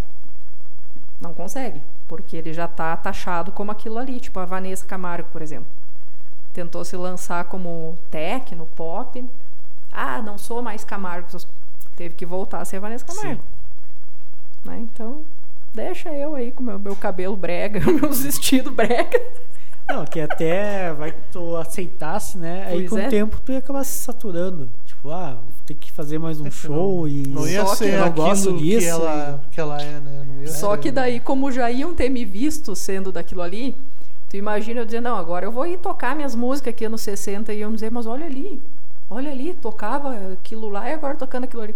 Sabe, não, não te- ia dar, ia dar Ia só ter, cagada. ia ter talvez uma rejeição. Uma rejeição né? enorme. Exatamente. Porque daí eu ia sofrer rejeição de quem já me ouve. E dos, e do dos novos. Então, não ia ter para onde correr. Sim. Né? É, ah, melhor deixar assim, vamos Deixa fazer o que estamos assim. fazendo, não vamos estudar. Seguir a toada, o é. estilo e é. tal, né? Do que. Né? Tamo aí na atividade. Forçar algo que. Foi falado aí do, do, do sertanejo do interior. E eu, eu nasci em Passo Fundo e já visitei algumas outras cidades aí. E eu fui pro interior do Paraná, aí, onde meu pai era de lá. E sabe que antes disso daí, ou era eletrônica para mim, ou era sertanejo. Nunca tinha parado para escutar nada. O sertanejo e, bom. É, pra mim, eu, escuto, eu não me lembro qual que era, o, que era a música sertanejo que eu estudava, aquela, que eu escutava na, na, na, época, mas eu sei que eu escutava sertanejo, né? Que não era eu que colocava pra escutar, mas sim, escutava porque Botava. colocava. Leonardo CRI, é, Teodoro Sampaio. até sim. hoje, aí é até hoje. Aí sim. Aí é até hoje. É, o ah. Marco, é, todo final de semana lá na casa do meu tio é isso daí. ah, ou, ou dia de semana também, não importa. Quando, quando é demais, aí é. Não, uh, quando o tio chega, uma, um, um, um, quando começa a aumentar o termômetro de, de álcool, né? Vai. Daí é só aquelas antigas assim de. Opa, convida nós depois da pandemia. É né? então, daí eu fui pro interior do Paraná. E até então, que eu tinha 18 anos. E até os 18 anos, para mim, era eletrônica. E daí eu comecei a. Logo que eu me fascinei por. Eu comecei com eletrônica aí com 15 e até os 18 tava fascinado. Fiz curso, virei DJ mesmo. Até de, DJ. Pra, é. pra... DJ da, da noite, né? É, da ah. noite. Tirei um dinheiro. DJ Mistérios. Fazendo assim. DJ estranho. Era estranho. DJ estranho. Tá? Stranger DJ. Eu tinha que ter um nome, né? E saiu isso daí. Mas é coisa do passado. daí, voltando, né? Então eu, eu cheguei lá na, no interior do Paraná, em, tinha duas mil e meia uh, habita uh, uh, pessoas na, na cidade, né? E foi lá que eu conheci Foo Fighters, Guns N' Roses e é, bandas que, que, que tem nomes, né? de rock. E, cara, aí eu me interessei por uh, violão, me interessei por tocar baixo. Eu, eu arranho do baixo um pouquinho, violão nem isso, nem, nem arranhar. Mas foi aí que eu quis conhecer instru instrumentos. Uhum. E daí eu fiquei pensando, mas como que eu tô aqui no interior? Pois é, eu ia dizer, né? Fala tudo meio menor. assim. E, e, e, e, a galera é fascinada por rock. E daí eu fiquei sabendo que os caras que, uh, os, pelo menos os jovens que eu, que eu tinha na minha volta, eles cantavam sertanejo, eles iam pra festa sertanejo, botava bota, fivela, né, e tudo uhum. mais. Só que no, no escurinho, né, do, uhum. no, no, cantinho era só música de rock.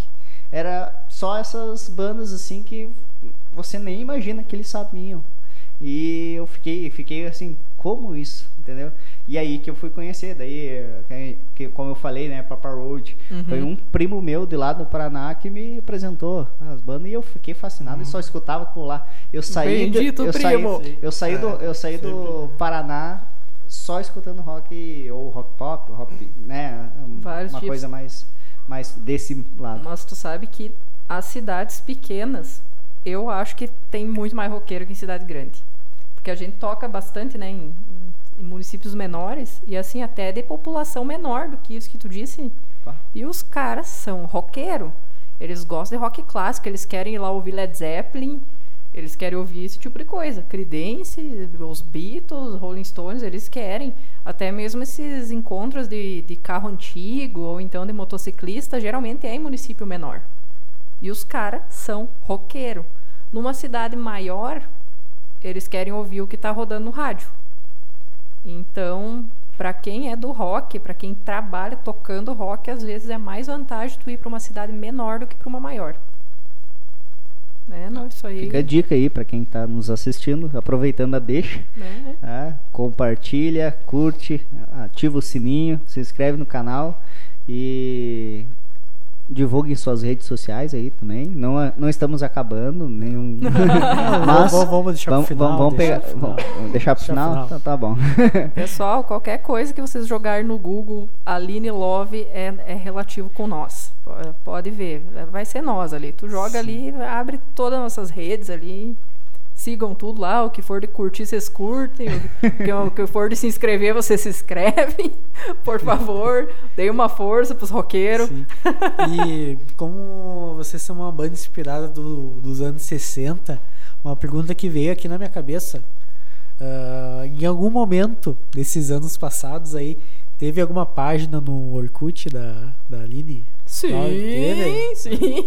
Inclusive eu tinha uma página famosa no, no Orkut que chamava Sou roqueiro, não sou metaleiro. Ah. Vai essa página e eu fiz assim, sem pretensão e bombou a tal de página, até que, não, que me roubaram. Lá não era página, lá era comunidade. Comunidade! Né? É, comunidade. Me roubaram a comunidade, gente. Me, não sei como lá, pegaram minha assim, hackearam minha comunidade. E era muito legal os debates que tinham lá, né? né? Aí botavam lá, banda tal, é rock ou é metal? Aí iam lá, mas tudo saudável, sem briga, sem essas frescuras de hoje em dia, essas brigaiadas. Saudades, Orkut. Bah, Orkut bah, era, era top, MSN. né? MSN. Bah, Não, é, MSN, eu cito seguido MSN agora, porque a gente tem uma música chamada Eu Quero Te Ver Tomando. E é nesse lugar mesmo. E daí eu relembro que antigamente no MSN, vocês lembram, tinha o nome da pessoa Sim. ali, né? O nick. E embaixo tu ficava ouvindo música pelo. no computador. Não, mas tinha o nome do programa lá que a gente escutava. Era é, não lembro também. Não era Snap. Não, Snap é, é, é o Win, né? Winamp. Winamp. Winamp, Winamp isso aí. E daí jogava ali, daí aparecia o teu nome e embaixo a música a que tu tava ouvindo. ouvindo. E eu lembro que eu já tinha o demo, o CD demo, que foi o que a gente regravou, e tinha. E as gurias botavam, assim, trecho de música ali, um pedaço da letra Sim. ali embaixo. E daí eu digo, bah, hoje em dia bombar, eu quero te ver tomando pro pessoal mandar em direta é. pros ex, né? Daí ia ter ali, se tivesse MSN, iam botar ali, eu quero te, escutando, eu quero te ver tomando. Ia tá, então ia estar tá Aline Love, né, embaixo, todo mundo que estivesse uh, online junto, quero. Imagina, miserável de quem, de quem, não tem, de quem não merece em direta, né? Sim. Não, mas hoje já tem outros tá recursos, tá né? Dinheiro, hein? pois é, mas... dá, pra, dá pra fazer tipo um story hoje, um tweet, né? Pois é, né? até foi essa semana que eu descobri como botar as músicas da banda lá no bendito do stories do Instagram. Agora já tem as letras. Você já Sim. pode mandar alguém tomar por ali, né? Agora, tá Mas, tipo, certo? É, aquelas letras que aparecem, tipo, escrevendo. Isso, é, as Isso. letras. Agora já, já tá disponível ah, lá, essa modernidade também. Vai, vai escrevendo. Sim. Demorou, mas chegou. Demorou, Olha mas aí, chegou. Você, você que tá de mal com o ex, né? Ou quer dar uma indireta, então vai lá, acessa a Line Love, pega as músicas e ó. Bota essa música aí, excelente ali, tu botar. Pra... Se inspire. Se inspire. Não, mas é. Tipo, hoje até questão de. Tipo, Instagram e Twitter, tipo. Se for pensar, hoje tem muitos recursos, né? Até quando falou que questão de gravadora, tipo, produzir hoje tá mais. Tem mais. Tá mais fácil comprar um equipamento assim pra produzir as suas Mas é próprias é músicas em casa, né? Isso que eu ia dizer. Quando ali, quando eu gravei esse primeiro demo, quando uma pessoa gravava um disco, qual é que era o próximo passo? Se desesperar, tirar 200 mil cópias e mandar para as gravadoras. Eu sou dessa época. Hoje em dia, difícil, tem muito poucas gravadoras, porque a maioria dos artistas vive de show, né? Sim. né? Não, não, é, não é mais assim. É, mudou, do, mudou o cenário, né? Mudou muito, tanto que assim, ó, eu não sei nem para onde que eu mando esse CD, se eu quiser mandar para alguém, porque a gente é uma banda altamente independente. Uhum. E esse conceito foi muito deturpado. Porque assim, ó, independente é uma banda, a gente não tem produtor, a gente não tem empresário, nós fizemos tudo, desde figurino, é, equipamento, tudo. Aí tu pega bandas que tem selo, pô, se tu tem selo, você não é banda uhum. independente, tu me Sim. desculpa, porque tu tem o selo. E o que que esse selo faz? Faz toda essa mão de obra aí de ir atrás de seguidor e caralho quatro e que nem eu, tem uma frase que eu gosto que é assim: a banda independente é a banda mais dependente de todas. Porque Sim. depende da carona dos pais. a gente já é velho, não depende mais, mas já dependemos muito. Uh, depende dos amigos irem assistir o show, depende dos amigos compartilharem. Então a banda dependente, independente é a mais dependente Sim. que existe. Mas se tu for ver também, a banda que mais é feliz, né? Porque, ah, isso com sem sombra de dúvida. sem ninguém, né? Tem que, ah, ó, olha ali, ó. Se, ou, exemplo, né? Ah, tira esse cabelo, tira isso. Tira, isso aí, não, isso aí. Não, não existe. Não, não, então, não existe. A felicidade, que eu acho que é isso daí que as pessoas tinham que buscar mais, né? Hum. Mais ser uh, autênticas do que né, ficar. É. Não, e o pior é que daí assim, daí a gente tem né, os amigos jovens, né? Aí eu tenho amigas jovens, cantoras jovens, e, e elas me xingam. Elas Sim. falam, Lovão, tu tem que fazer mais stories ali, falando e tal, chamar seguidor e isso aqui. E eu não julgo, porque, tipo, elas são dessa geração, elas não viveram antes disso. Então elas não sabem que existia vida antes disso. Sim. Então elas acham que é só aquilo, que elas já se apresentam assim, meu nome é fulana, tenho 4 mil seguidores. É, entende? Pra mim isso não faz sentido. Porque eu sou musicista, não sou digital influencer. Eu quero fazer música, eu quero que as pessoas ouçam a minha música. Eu quero chegar e dizer, ó oh, garoto misterioso, se um dia tu brigar com a tua mulher, tu oferece essa música aqui pra ela. Ó, tu, essa aqui, se tu quiser reconciliar, tu, se tu não quiser, tu oferece Eu Quero Te Ver Tomando. É esse o meu lance, é, é, fazer as pessoas conhecerem a música. né? Então, o pessoal muito jovem, assim, não, a gente não consegue explicar que, que para nós aquilo ali não faz sentido, né? É até questão de, de store, bah, eu, eu não consigo fazer. Eu faço tipo uma, uma repostagem numa foto, coisa assim, mas pegar falando, coisa assim, eu não. por incrível que pareça, consigo. eu sou uma pessoa. Eu tenho vergonha de fazer isso. Tipo, tu vai ver, vai ser muito raro tu ver eu pegar um Sim. celular e aí, galera! Tanto que hoje, quando a gente tava vindo pra cá, a gente tirou uma fotinho lá na nossa parede Sim. e eu postei. Estamos indo lá pro podcast. Não eu não tenho, eu, eu admiro quem tem assim essa coragem, assim, essa caru, carudice, assim, porque eu, eu sou uma pessoa que eu não tenho. Eu já, eu já tentei, fiz eu acho que uns dois, três dias direto, todo dia, fazendo ali um, uma livezinha.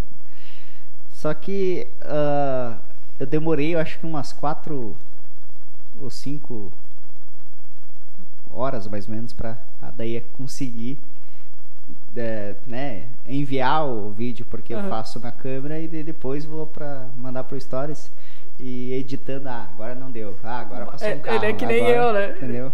Mas por quê? Porque a gente leva muito a sério, a gente Sim. não quer postar qualquer coisa. Eu não quero pegar o violão, o querer o que seja em casa e tocar de qualquer jeito e jogar ali. Sim. Sabe? Mas, tipo, criar um conteúdo só pra né? postar. Eu quero que, Sim, que escutem. Só pra dizer, tá aí, ó. Ah, é. escutem aí, Tô é, aqui fazendo sim. faxina e vou tocar um. Não, não. Não, é que se for parar para pensar, querendo ou não, uh, esse é, é um movimento que as pessoas estão vivendo hoje, tipo, questão do imediato. É. Tipo, ah, hoje faz um, uma postagem no store, mas amanhã já acabou. É, exato. De repente, por isso pode ter essa frequência e, tipo, não. As pessoas não se preocupam tanto com a qualidade. É, mas com a quantidade. É, a quantidade não, e daí que nem e o rótulo, né? Sim. O rótulo está sempre ali. Aí ah, dizem assim para nós: né? Porra, vocês têm 20 anos de carreira e dois discos. Justamente porque eu sou que nem tu. Garoto misterioso aqui, que nem eu aqui. Por quê? Porque outra coisa que eu tenho muito constrangimento, aliás, acho o máximo quem tem essa cara de pau de pedir patrocínio. Eu, infelizmente, não tenho. Eu, eu tenho vergonha. Se tem uma coisa que uh, quem me conhece, que é próximo, sabe, Uh, me acho extrovertida, eu sou, mas eu tenho horror de ser inconveniente. Pavor. Então, a gente já ganhou um projeto muito grande que eu precisava fazer captação de recursos. Eu perdi o projeto porque eu não fui atrás. Então, aí. Uh, depois a gente conversa nos bastidores. acho que achamos, cara. E nesse exato momento, se alguém quiser patrocinar a prosa, é só entrar em contato pelo arroba a prosa, né? E nos patrocinar.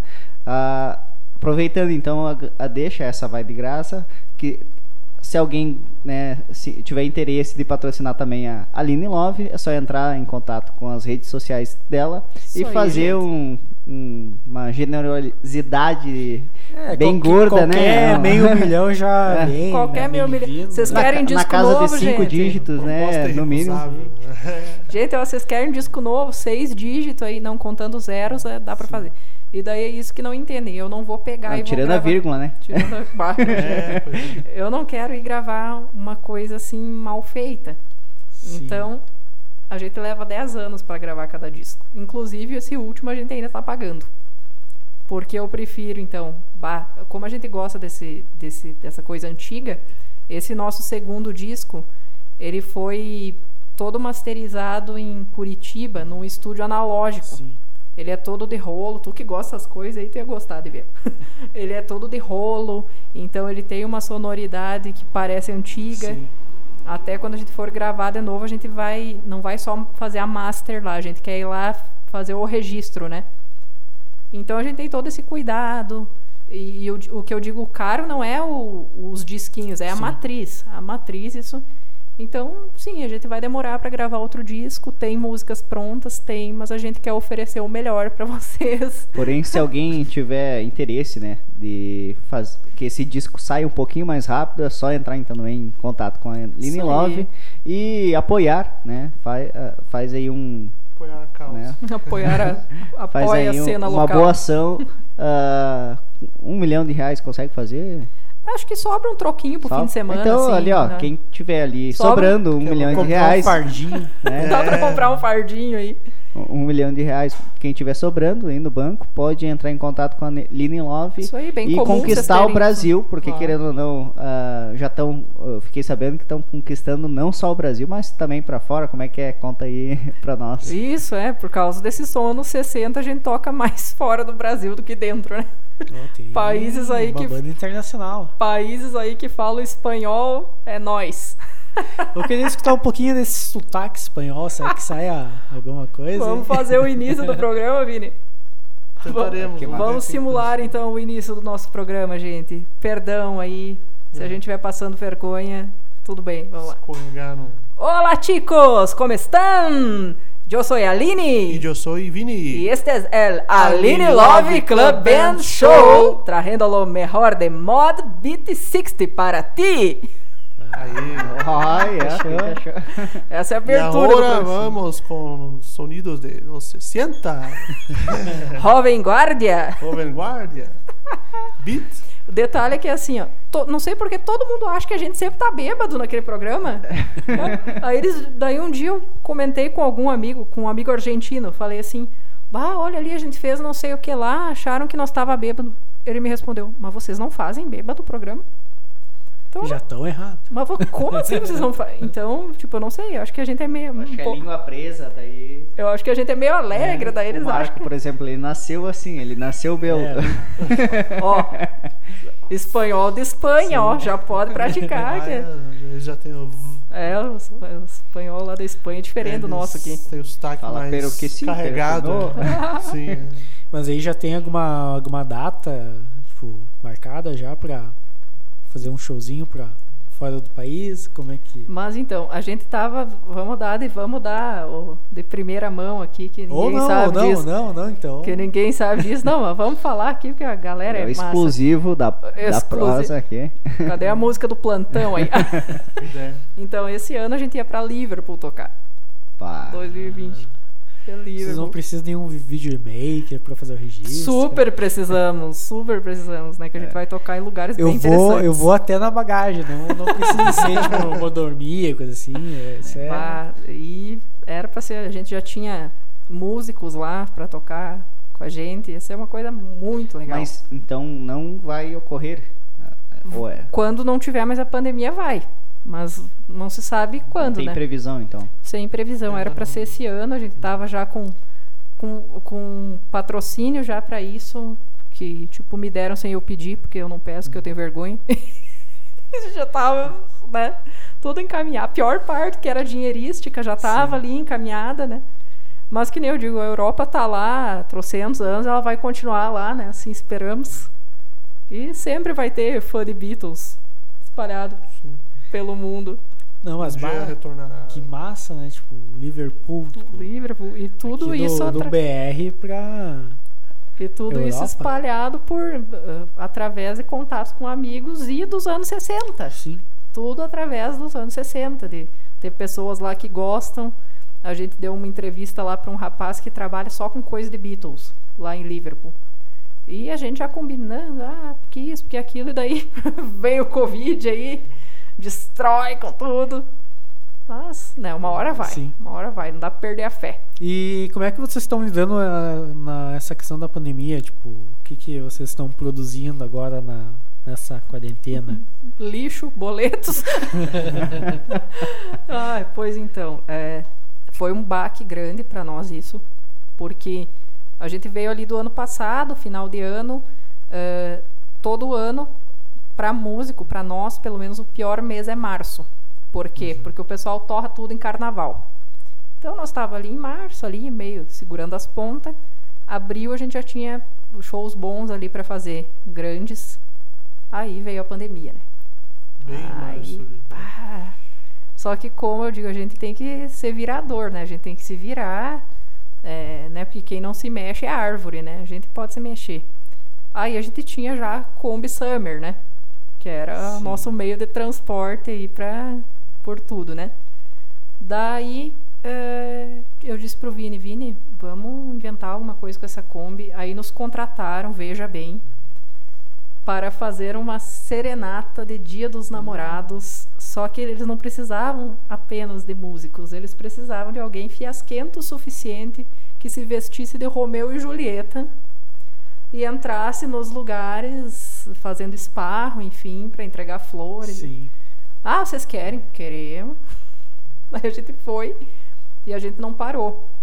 Antes disso, porque isso aí foi em junho, né, Dia dos Namorados, nesses meses antes, o que, que a gente fez? Umas lives patrocinadas, porque graças a Deus a gente tem alguns apoiadores aqui de, de Passo Fundo que nos ajudam, que são pessoas eh, legais, que curtem, que acreditam no que a gente faz, né? Porque geralmente quem vai te injetar um dinheirinho ali é gente que acredita no, no que tu faz. Aí, durante esse tempo ali até julho, foi sendo isso. As aulas, que a gente dá algumas aulas de instrumentos também pararam, porque não tinha como você ir na casa das pessoas, né? Sim. né? E daí, a partir dessa serenata fiasquenta de Romeu e Julieta, a gente se atracou a fazer serenatas. E, é muito legal, assim. A pessoa nos liga, ela é um pacote de cinco músicas se tem aniversariante, ele pode optar entre parabéns, parabéns Gaudério e parabéns Bandinha. então, né? Então, é uma vasta. E o parabéns Rock? Mas esse não fizeram ainda? Nossa. Não aí, tem, né? Aí, mete no meio ali, começa no bandinha lá. Tan, tan, tan, ah.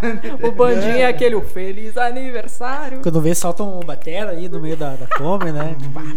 Aí a gente pegou e a gente se atracou a fazer isso. Em Passo Fundo e região, né? Saindo aí as serenatas. E nesse meio tempo a gente foi é, arrumando mais a Kombi, né? Ela tá basicamente uma zona de tanta lâmpada, assim.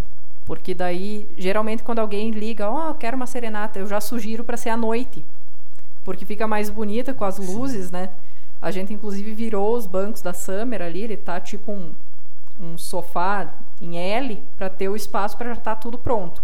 Porque daí a gente só estaciona, geralmente é surpresa essas serenatas, a gente estaciona, liga pro contratante, ó, cinco minutinhos. Nesses cinco minutinhos a gente desce para frente da Kombi, abre as portas e eu começo a chamar o abençoado pelo megafone ali. E, e agora, quem contrata, ela ou ele? Uh, olha, meio misto, né? É, sim. Meio... Bem equilibrado. Bem equilibrado. E, e já deu errado alguma? Olha, a última a gente pensou que fosse dar. Que olha, ainda bem que não deu, porque justamente porque a gente tem esse nosso jeito, assim, a gente contorna. Sim. Não foi nem o cara que me ligou, liga um amigo meu. Ô Aline, tem um conhecido meu que está separado da mulher faz quatro meses. e ele quer mandar uma serenata que é aniversário dela e tal. Eu já pensei, esse peão aí deve ter aprontado, né? pra estar tá nesse nível de desespero, né? De tipo, porque não foi só a serenata, ele ia mandar mais um monte de coisa, flor e champanhe, não sei o que. Tá, qual é que é o endereço? Passou lá. assim, ó, vai ser, não vai ser na casa dela, vai ser no salão, que ela tem um salão. Eu pensei, porra, chego lá, mulher com tesoura na mão. Nossa. Ah, aqui. Né? Ah, chegou os dois na maior carudice lá, né? Com os violãozinhos, com as máscaras ali da Kombi e tal. Da... Entramos Bateu. cantando. Oh, a- Cantando, tocando. Aqui que a fulana, sim. Tu tá lidando com o quê aí? Com pincel? Sim, tô pintando. Ah, então a gente entra. A gente entrou. Daí entramos. Ah, né? entramos, porque ela podia estar armada, né? Com as tesouras. Mas por fim deu tudo certo. Não sei, acho que ela não voltou com o peão. Mas é, a serenata deu certo, ela filmou, foi bem divertido. Ah, De mas nós, sabia ela que ela, mas aí falando que era tal pessoa tinha mandado ou não, só sim, fizeram. sim. Ah, Daí a gente entrou com os instrumentos e a gente disse, ó, daí eu perguntei o que, que ela tinha na mão ali, Sim. porque eu vi que ela tava ali com o cliente, mas ela tava pintando, era pincel, né? Mas podia dar tempo dela juntar um tesourão lá. Aí eu disse, não, a gente tá aqui, é uma serenata do fulano. Aí ela meio que se abriu, assim, daí tocou as músicas lá, eram as músicas prediletas dela e tal. É, vai que, vai que não falasse quem o nome do fulano, né? Ela imaginasse que era de outro De fulano. outro né? fulano, É. pá. Já pensou? Mas é que eu acho que antes da gente chegar já tinham mandado a champanhe, né, Vini? Sim, já tinha Já tinham mandado. mandado uns- champanhe. Já Champanhe, as tinham flores. o terreno. É. Gente, pensa a cagada desse Aí, peão. Ele é. deve ter feito uma coisa muito ruim. Ou, ou foi até ao contrário, né? Ela, ela meteu uma gaia e ele quer reconquistar, daí ele investiu. no- Pois é, ou ele quer comprar, ele pode estar querendo se vingar, né? Vai saber. E, mas assim, de dar errado, nem, teve algumas assim que, tipo, os homenageados eram bem tímidos, mas tu via que eles eram aqueles tímidos, mas que eles estavam curtindo aqui, ó. Mas que eles estavam curtindo, mas É. eles eram tímidos. Que em né? muitos casos, quase sempre era surpresa, né? Sim. Sim, a maioria das Daí vezes é As surpresa. reações às vezes são, né? Ficam É, mais- nunca se sabe o que que É. Faz o quê? Já faz uns sete meses a gente nunca apanhou, não, né? Nunca Então- apanhamos, nunca levamos pedrada. Ah, nunca- graças a Deus. Se quiser jogar alguma Salto. coisa em nós, joga em comida, então, né? sim. Sei É. lá. Tomar. Dinheiro, dinheiro não. dinheiro, É. ótimo. Mas isso me lembra aqueles carros de telemensagem, né? Mas aí. Mas vocês é os são, próprios. Vocês são tipo a evolução do. A gente carros, é os né? carros de mensagem ao vivo. Ao vivo. Ao vivo. Porque daí tu pensa, estacionar aquela coisa discreta, de bolinha na frente de uma casa, com uma criatura com um megafone berrando, chamando. É bom quando é em prédio. Teve uma que a gente fez num prédio lá na Moron, bem na frente do correio. E Nossa. invernão, né? Um frio. E era aniversário. E a gente, como a gente não tem ah, um marco da vida, né? A gente leva os parentes pra filmar, né? Daí sai os vídeos meio cagados lá, mas, né? Pra ter uma lembrança do negócio. E quando a gente começou a cantar o parabéns, saiu todo mundo dos prédios cantando parabéns. Ah, que Daí foi muito legal. Daí, tipo, a pessoa ergueu o celular, assim, todo mundo ali cantando parabéns. Bem, bem legal. Mas eu fiquei sabendo que o, a Kombi também é usada para outros tipos de empreendimentos. que- Sim, ensaios fotográficos, Ensaios. né? Serenata, cabana, se a gente vai viajar, dorme dentro. A Kombi é multiuso.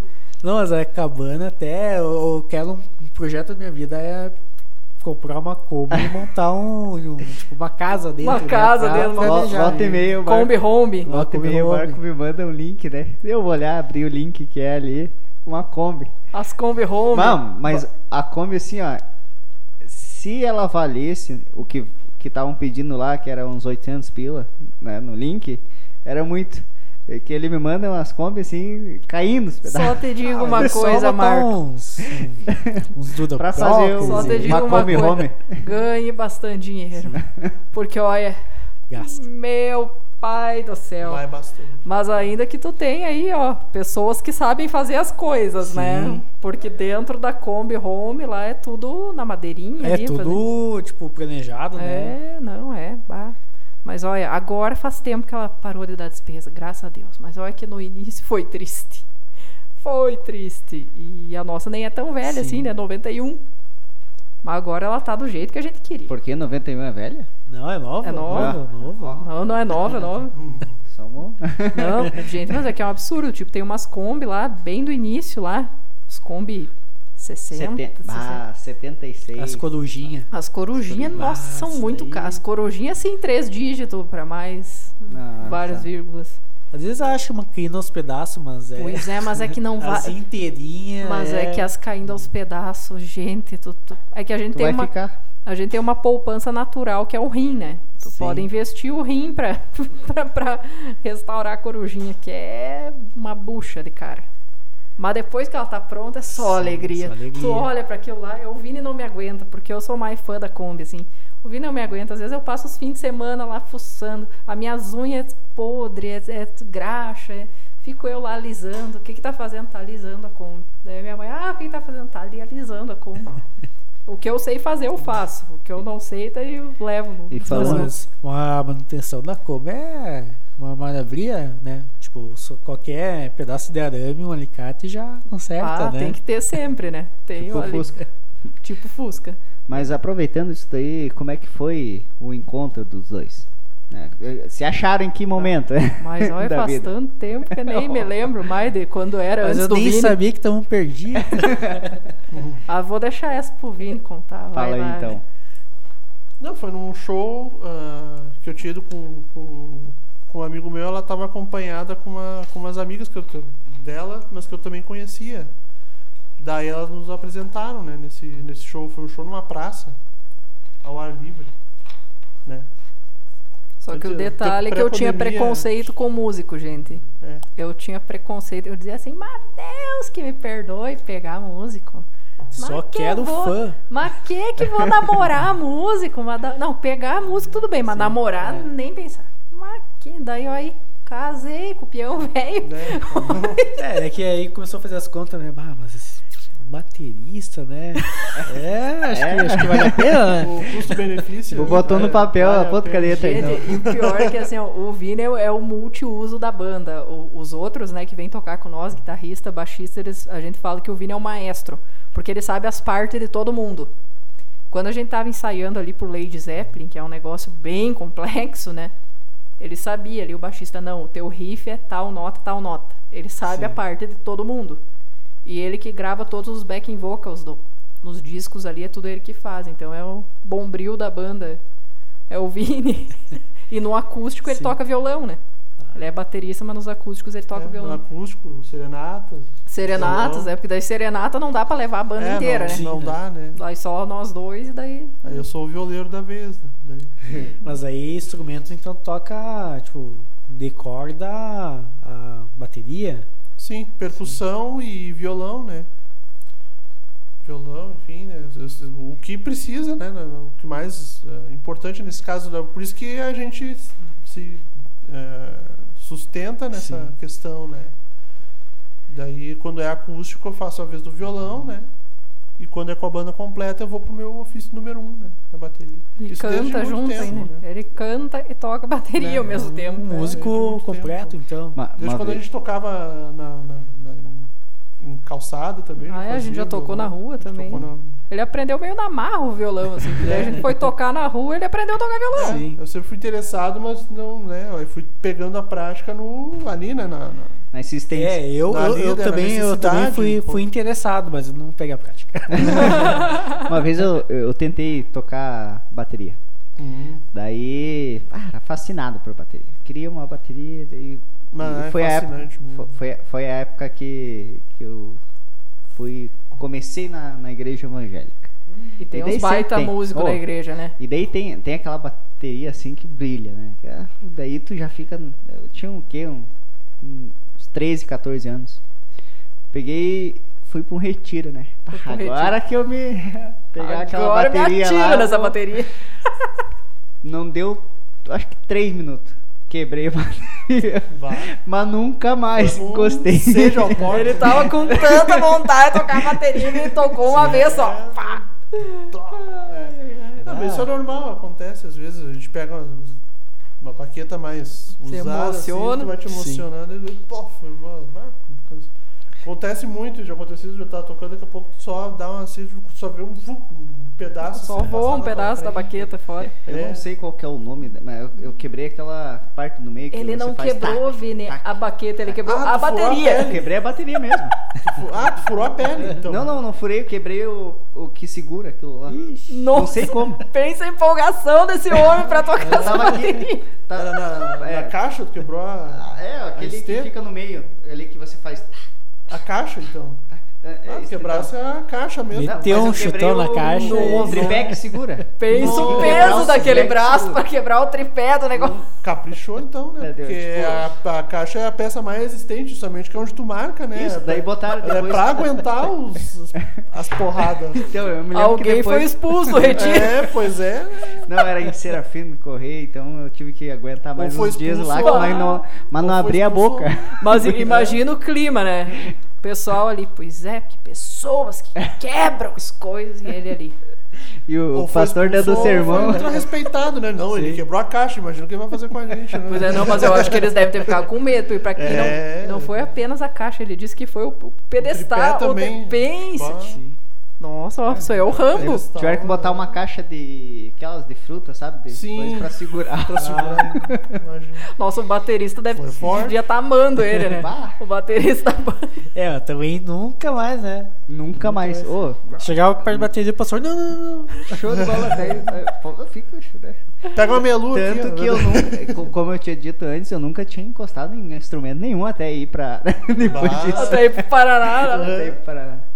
Ah, daí- Mas aí, questão de Batismo. bateria, Batismo. a- as baquetas, tipo, os fãs pedem depois do show, vocês sorteiam. A gente atira, Atira? as paletas personalizadas. É que a gente adora coisa personalizada. Tem, tem copo, tem camiseta. As camisetas aqui, ó. Camisetinha. como essa. Daí a gente te- fez as E paletinhas. falando nisso daí, depois que, pra quem tá escutando e, e- e assistindo, depois ele vai tirar a camiseta e nos deixar aqui, a gente vai sortear capaz. Vai.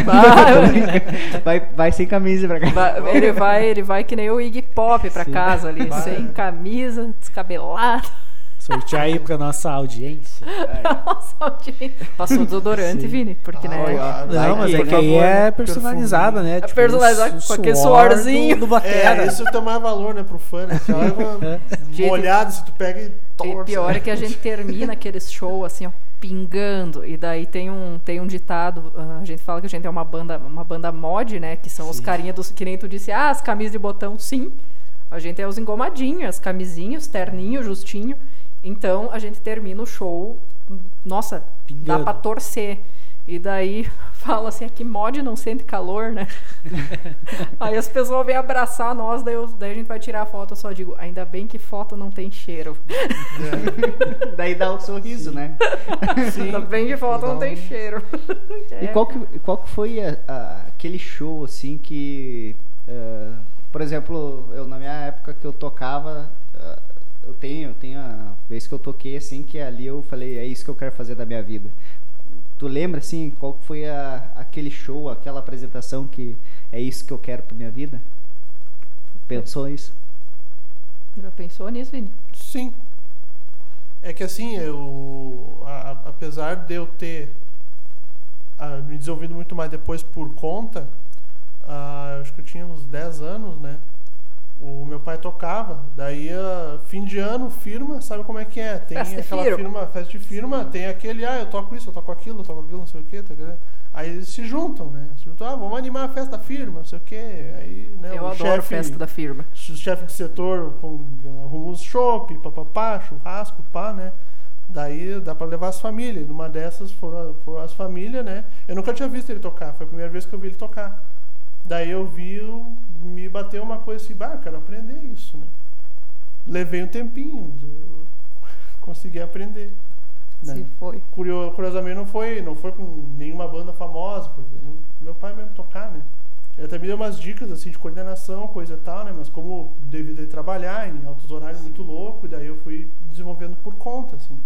Bem naquele método que a gente estava falando antes, ouvindo a música no rádio, gravando na fita. Com o aí depois- radialista estragando É, ali a o radialista gravação. avacalhando o final. Ô, seu... É, aí E depois essa foi a música? e aprendendo. né?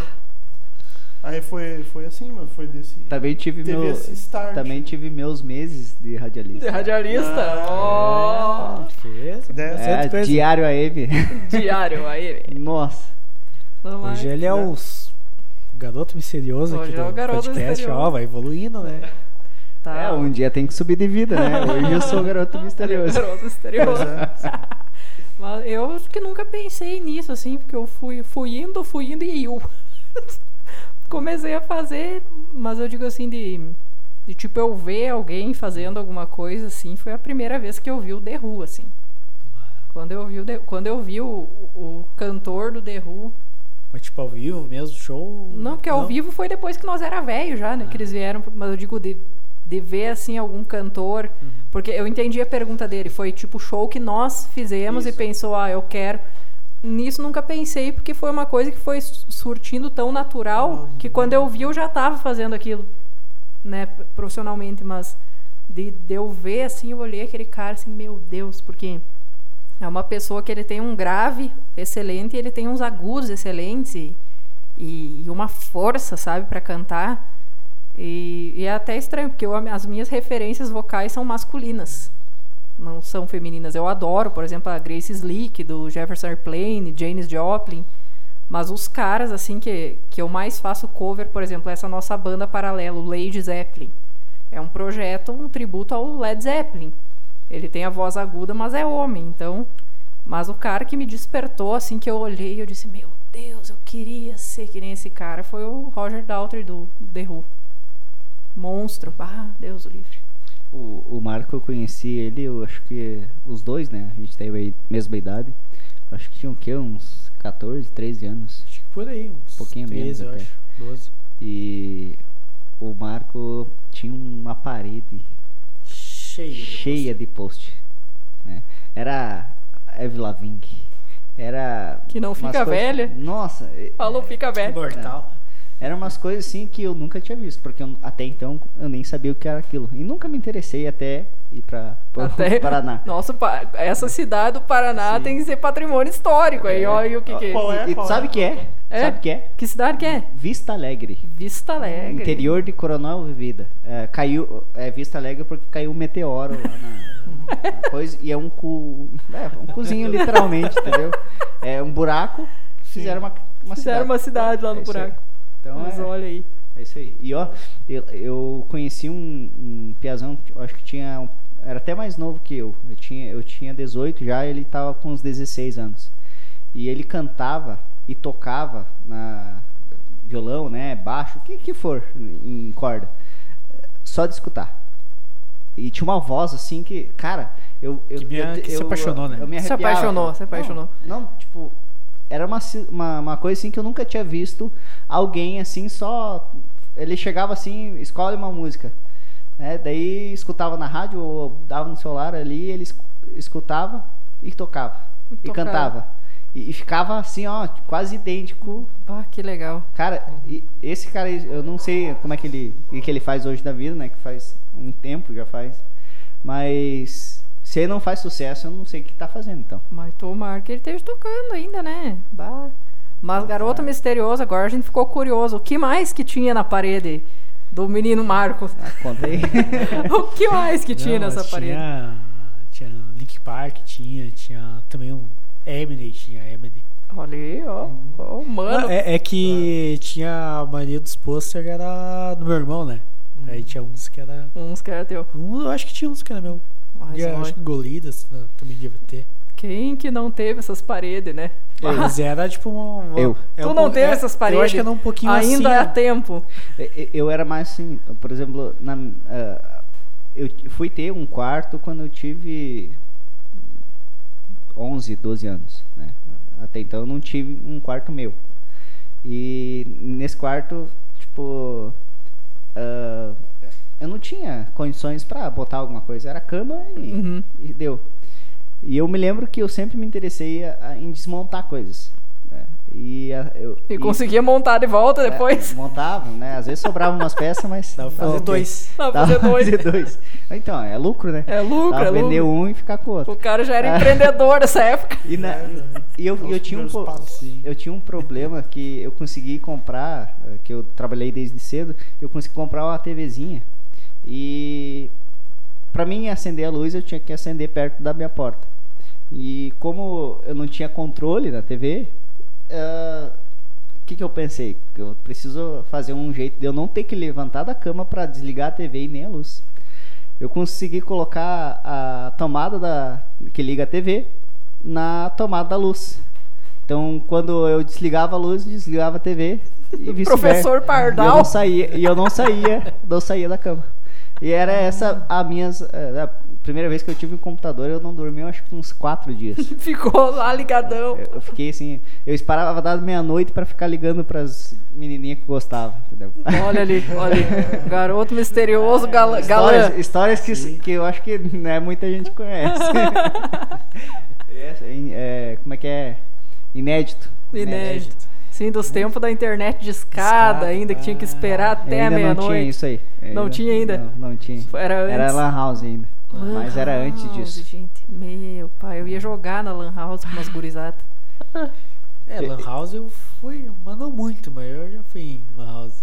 Mas hoje em dia. Jogar e. Tinha a sua emoção, eu, né? Todo o dinheiro que eu fazia, ou, que eu pegava, ó, 10 reais pra captar um, um terreno uma parte eu dava pra minha mãe e outra parte eu ia pra Lan House. Pra Lan House. Eu acho que o, o cara da Lan House ficou rico nas minhas custas. O cara tu sustentou, cara. Mas eu ia na Lan House, só que daí meus amigos me xingavam, porque eu não tinha noção do que eu tava fazendo, mas a gurizada ia, tá, Love, Sim. vamos. Eu ia lá, eles diziam que eu ficava matando as pessoas que eram nossos amigos. Era aquele Counter Striker, né? Tem Counter jogo. É, no, eles diziam que eu ficava matando os aliados ali. Eu ficava apertando ali nos botões. Eles diziam que eu ficava matando os aliados. Ah, daí. o que aparecia na tela. Ah, o que, apare... né? o que aparecia ali O objetivo era matar, né? Eu, o objetivo era matar. Eu, eu, queria só matar todo mundo que aparecia. Meu Deus, quanta bobagem. Mas aí, questão do voltando ali pro show, qual, qual que é a emoção de estar tá em cima do, do palco? Tipo, tem uma adrenalina que que você sente, tipo, na hora da. Eu acho que quando tu perde esse frio na barriga, assim, não interessa se tu toca 40 anos, eu acho que tu virou um robô. E eu, eu, eu e ele é muito parecido, assim, a nossa percepção. Sempre que tu vai subir, uh, eu sempre tenho um pouco de receio, assim, bah, mas será que vão gostar? Mas será que não vão gostar? E eu consigo quebrar o gelo muito rápido. Então tu sobe ali, tu toca umas músicas, se tu vê que o pessoal tá meio com cara de bunda ali, tu já fala umas merda. Aí as bundas já não ficam mais no cara de bunda. E sempre acaba fluindo bem. E mesmo se é um lugar assim que. E a gente tem ali um repertório pré-montado. Mas eu acho que além de tu ser músico, tu tem que meio que sentir o ambiente. Porque se tu começa a tocar uma música ali que tu vê que tu não tá agradando, já mete outra que tu Sim. acha que vai agradar. E, nossa, pra mim tá ali em cima, eu esqueço da vida, assim. Pra mim, eu tô ali, não importa se eu tô tocando pra uma, se eu tô tocando pra mil, porque eu acho que tu tá tocando pra uma pessoa, aquela uma pessoa que tá ali merece o teu melhor. Não tem essa de, ah, tem pouca gente, eu vou fazer de qualquer jeito. Não. Isso aí a minha mãe me ensinou. Desde que eu era pequena, minha mãe dizia assim, Aline, toca se tu estivesse no Maracanã. Não interessa quantos peão tem ali. E é sempre assim. Os Beatles já tocaram para 18 pessoas? Já, então já teve, já teve um show que teve, tinha muito pouca gente? Sim, seguida principalmente assim, bar. Às vezes tu pega uma noite num bar, sei lá, uma quarta-feira. Uh, ou às vezes tu pega até um dia bom, sei lá, uma sexta, um sábado, mas que é fim de mês. Sim que o pessoal ainda não recebeu, que, que essas malandragens tu só vai pegando depois tu fica mais velho, tipo, pá, mas essa data aí é meio bucha, porque não vai da gente. Aí, mas não importa, tipo, os que estão ali, tu vai vai agitar e vai fazer um ótimo show, né, para quem tá ali, para quem saiu da sua casa, para quem foi lá te ver, né? Ou às vezes para respeito, né, quem tá respeito, tá... ou até para alguém que tá ali que não te conhece ainda, tu quer mostrar o teu trabalho, né? Pra pessoa. Essa meia dúzia gostou, vai e fala para outros tantos. E é assim E que se faz, é. aumentando, tipo, o público, né? É no Claro. boca a boca, mas é que nem essa questão aí das serenatas. As serenatas têm sido, geralmente, quem nos contrata é gente que conhece alguém que contratou. E avisou e, e nos, nos liga, ah, lá um amigo meu lá Tem pegou a serenata. assim. E pra mim a melhor rede social é essa, é o boca a boca, É, ainda é. né? E qual foi a, a maior, maior público que vocês tiveram? Sabe, se lembram? Acho que foi a abertura dos Mutantes ou o Teatro São Pedro? Teatro São Pedro. Teatro São Pedro. Teatro São Pedro, Porto Alegre, teve um evento chamado Beatles Night, que eram só bandas tocando Beatles e eu fui a única mulher do evento lá até. Foi, eu não sei qual é a capacidade lá, mas lotou, lotou, não tinha onde enfiar Tá, gente. Uma semana antes de, de, de- do show já não tinha mais ingresso para vender. E lá a gente tocou com uns caras famosos até, né? Tocamos com o Duca Lendecker lá. Tocamos com o Sadi, nenhum de nós. Tocamos lá com os, com os famosos lá, muito humildes por sinal. Até ah, vocês falando questão tipo que ah, dividindo um palco com esses cantores, né? Ah, eu queria saber qual- como seria tipo ah, não, não dá, não dá pra dizer que é emoção, mas qual o que, que vocês iam sentir, ah, por exemplo, de um show? Vocês estão fazendo um show e nesse show tem todos os ídolos das bandas que vocês curtem. Meu O Deus. que, que vocês iam sentir? eu não sei. Ia sair show? Já não sei, porque teve. A gente abriu pros mutantes já. Sim. né? São os mutantes. E saiu o show, mas é, é que são os caras tão humildes que nos deixaram tranquilos. Tipo, eu tenho foto lá, ninguém aguenta mais aquela minha foto com o Sérgio Dias nos TBT, porque eu boto sempre, porque pra mim é um orgulho. É, ele fez inclusive o show com o nosso bottom da banda. Vá. E um cara que é um gênio, é um monstro do rock mundial, porque Mutantes não é conhecido só no Brasil. Humildésimo, assim, eu cheguei pra ele assim, eu não conseguia falar. Eu cheguei assim, daí eu, ai meu Deus, eu tô diante da história da- do rock. E ele disse assim, e eu estou diante do futuro. Eu achei aquilo tão bonito, sabe? Porque eu era um nada, eu era uma pessoa que ele nem sabia quem que era, que ele sabia que era uma cantora que, que abria o show, que eram os caras que abriam o show e o cara foi assim, sensacional, humilde. Claro que a gente tem noção que nem todos são assim, né, Sim. humildes. A gente já se deparou com pessoas do rock gaúcho que eram uns cuzão. Eu falo, vocês são uns cuzão mesmo, vocês sabem quem são. E- mas daí não eram nossos ídolos, né? Eram Sim. colegas, É, né? Pessoa, é. co- Mas que Não, não sou da mesma prateleira, né? né, ma- mas que pensam que são, pe- pensam que são, né? Mas aí é, seriam tipo os mais conhecidos ou, aqueles que não, não tanto conhecidos assim. Não, não, um, um deles bem conhecido. Bem conhecido. Deixa depois no, em off eu conto Ah. tudo esses bafos pra vocês. Um bem conhecido. Depois a gente coloca no Insta ali, não fica tranquilo. depois, depois vamos fazer um podcast extra, né? Vamos- É, Só os bafão. Ah, eu adoro. Como é que é? Não, é que a gente é rico, a gente pode pagar processo, né, Vini? Ah. Não, não, é Polêmica. melhor deixar, É, deixar off. Então, então, então. Mas uma coisa bacana foi eh, antes do antes ou depois, não lembro, a gente tava ali no era um negócio aberto, a gente tava ali num camarim com, com os caras dos mutantes e chegou umas meninas de uma rádio que tinham nos entrevistado uma semana antes, né? Daí Elas vieram, Aline, Aline, consegue aí pra nós entrar e tal. Aí eu dei um jeito ali, consegui umas pulseirinhas pra elas entrarem, pra elas entrevistarem o, o Sérgio Dias, né? Elas terminaram a entrevista, elas disseram assim, Aline, a gente é muito idiota de ficar dando moral pra uns bunda mole. A gente chega ali, o cara dando uma, sem marcar, sem nada. A gente chegou ali, a gente disse, nós somos da rádio tal. O cara deu uma entrevista. Aí tem bandas que a gente tem que marcar com três semanas de antecedência pra eles nos darem uma entrevista e os caras não são nada. E eu disse, ah, pois é, mas eles pensam que eles são porque tem pessoas que fazem eles pensarem que eles são, né? Então, É, muito, de repente, tipo, est- estrelismo, né? Tipo, ah, sou Sim, famoso e exatamente. tal. Mas infelizmente é Tenho, toda a área. tenho né? 10 mil Toda seguidores no, no Insta. eu tenho 10 Bah, mil é. seguidores. aí, bah, E os caras dos mutantes não têm Sim. 10 mil seguidores no Insta.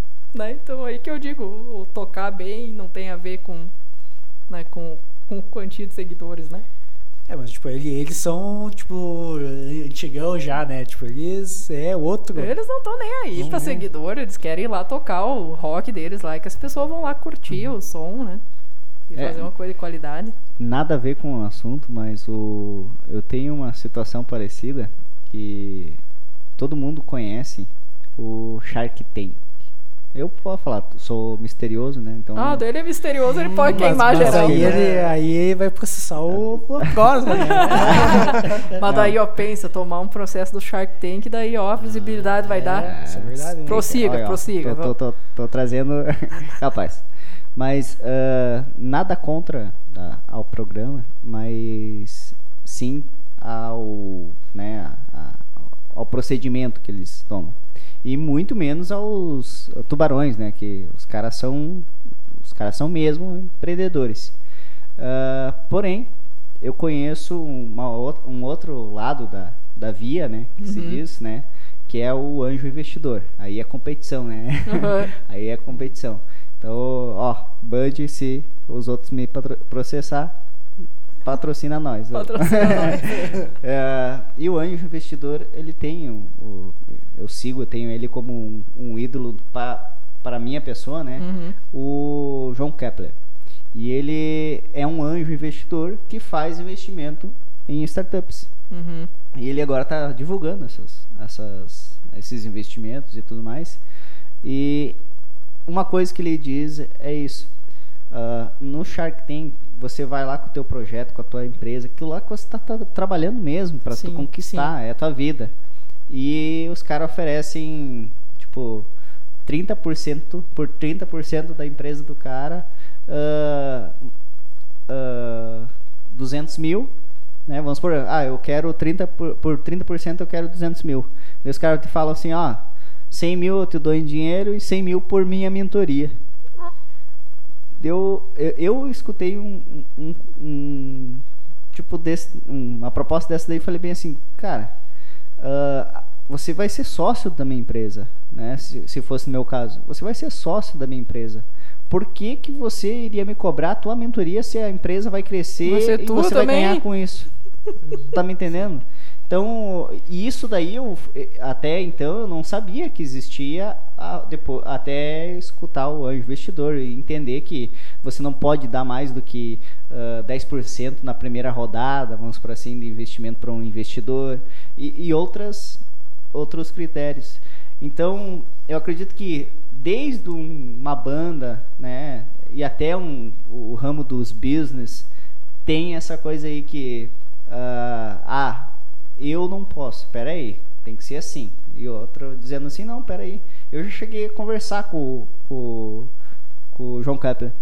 E já com os outros Garanto é que muito super difícil. humilde esse, esse é, que tu, Mas olha, é, é, normalmente tá assim, aí, né? Isso aí é já diz tudo, né? Quem é, então, é, não precisa fazer cartaz, que vai, não, o cara se mostra. Porém, todo né? mundo conhece né, o Shark Tank. É. Você conhecia Vamos o, cancelar o Shark Tank.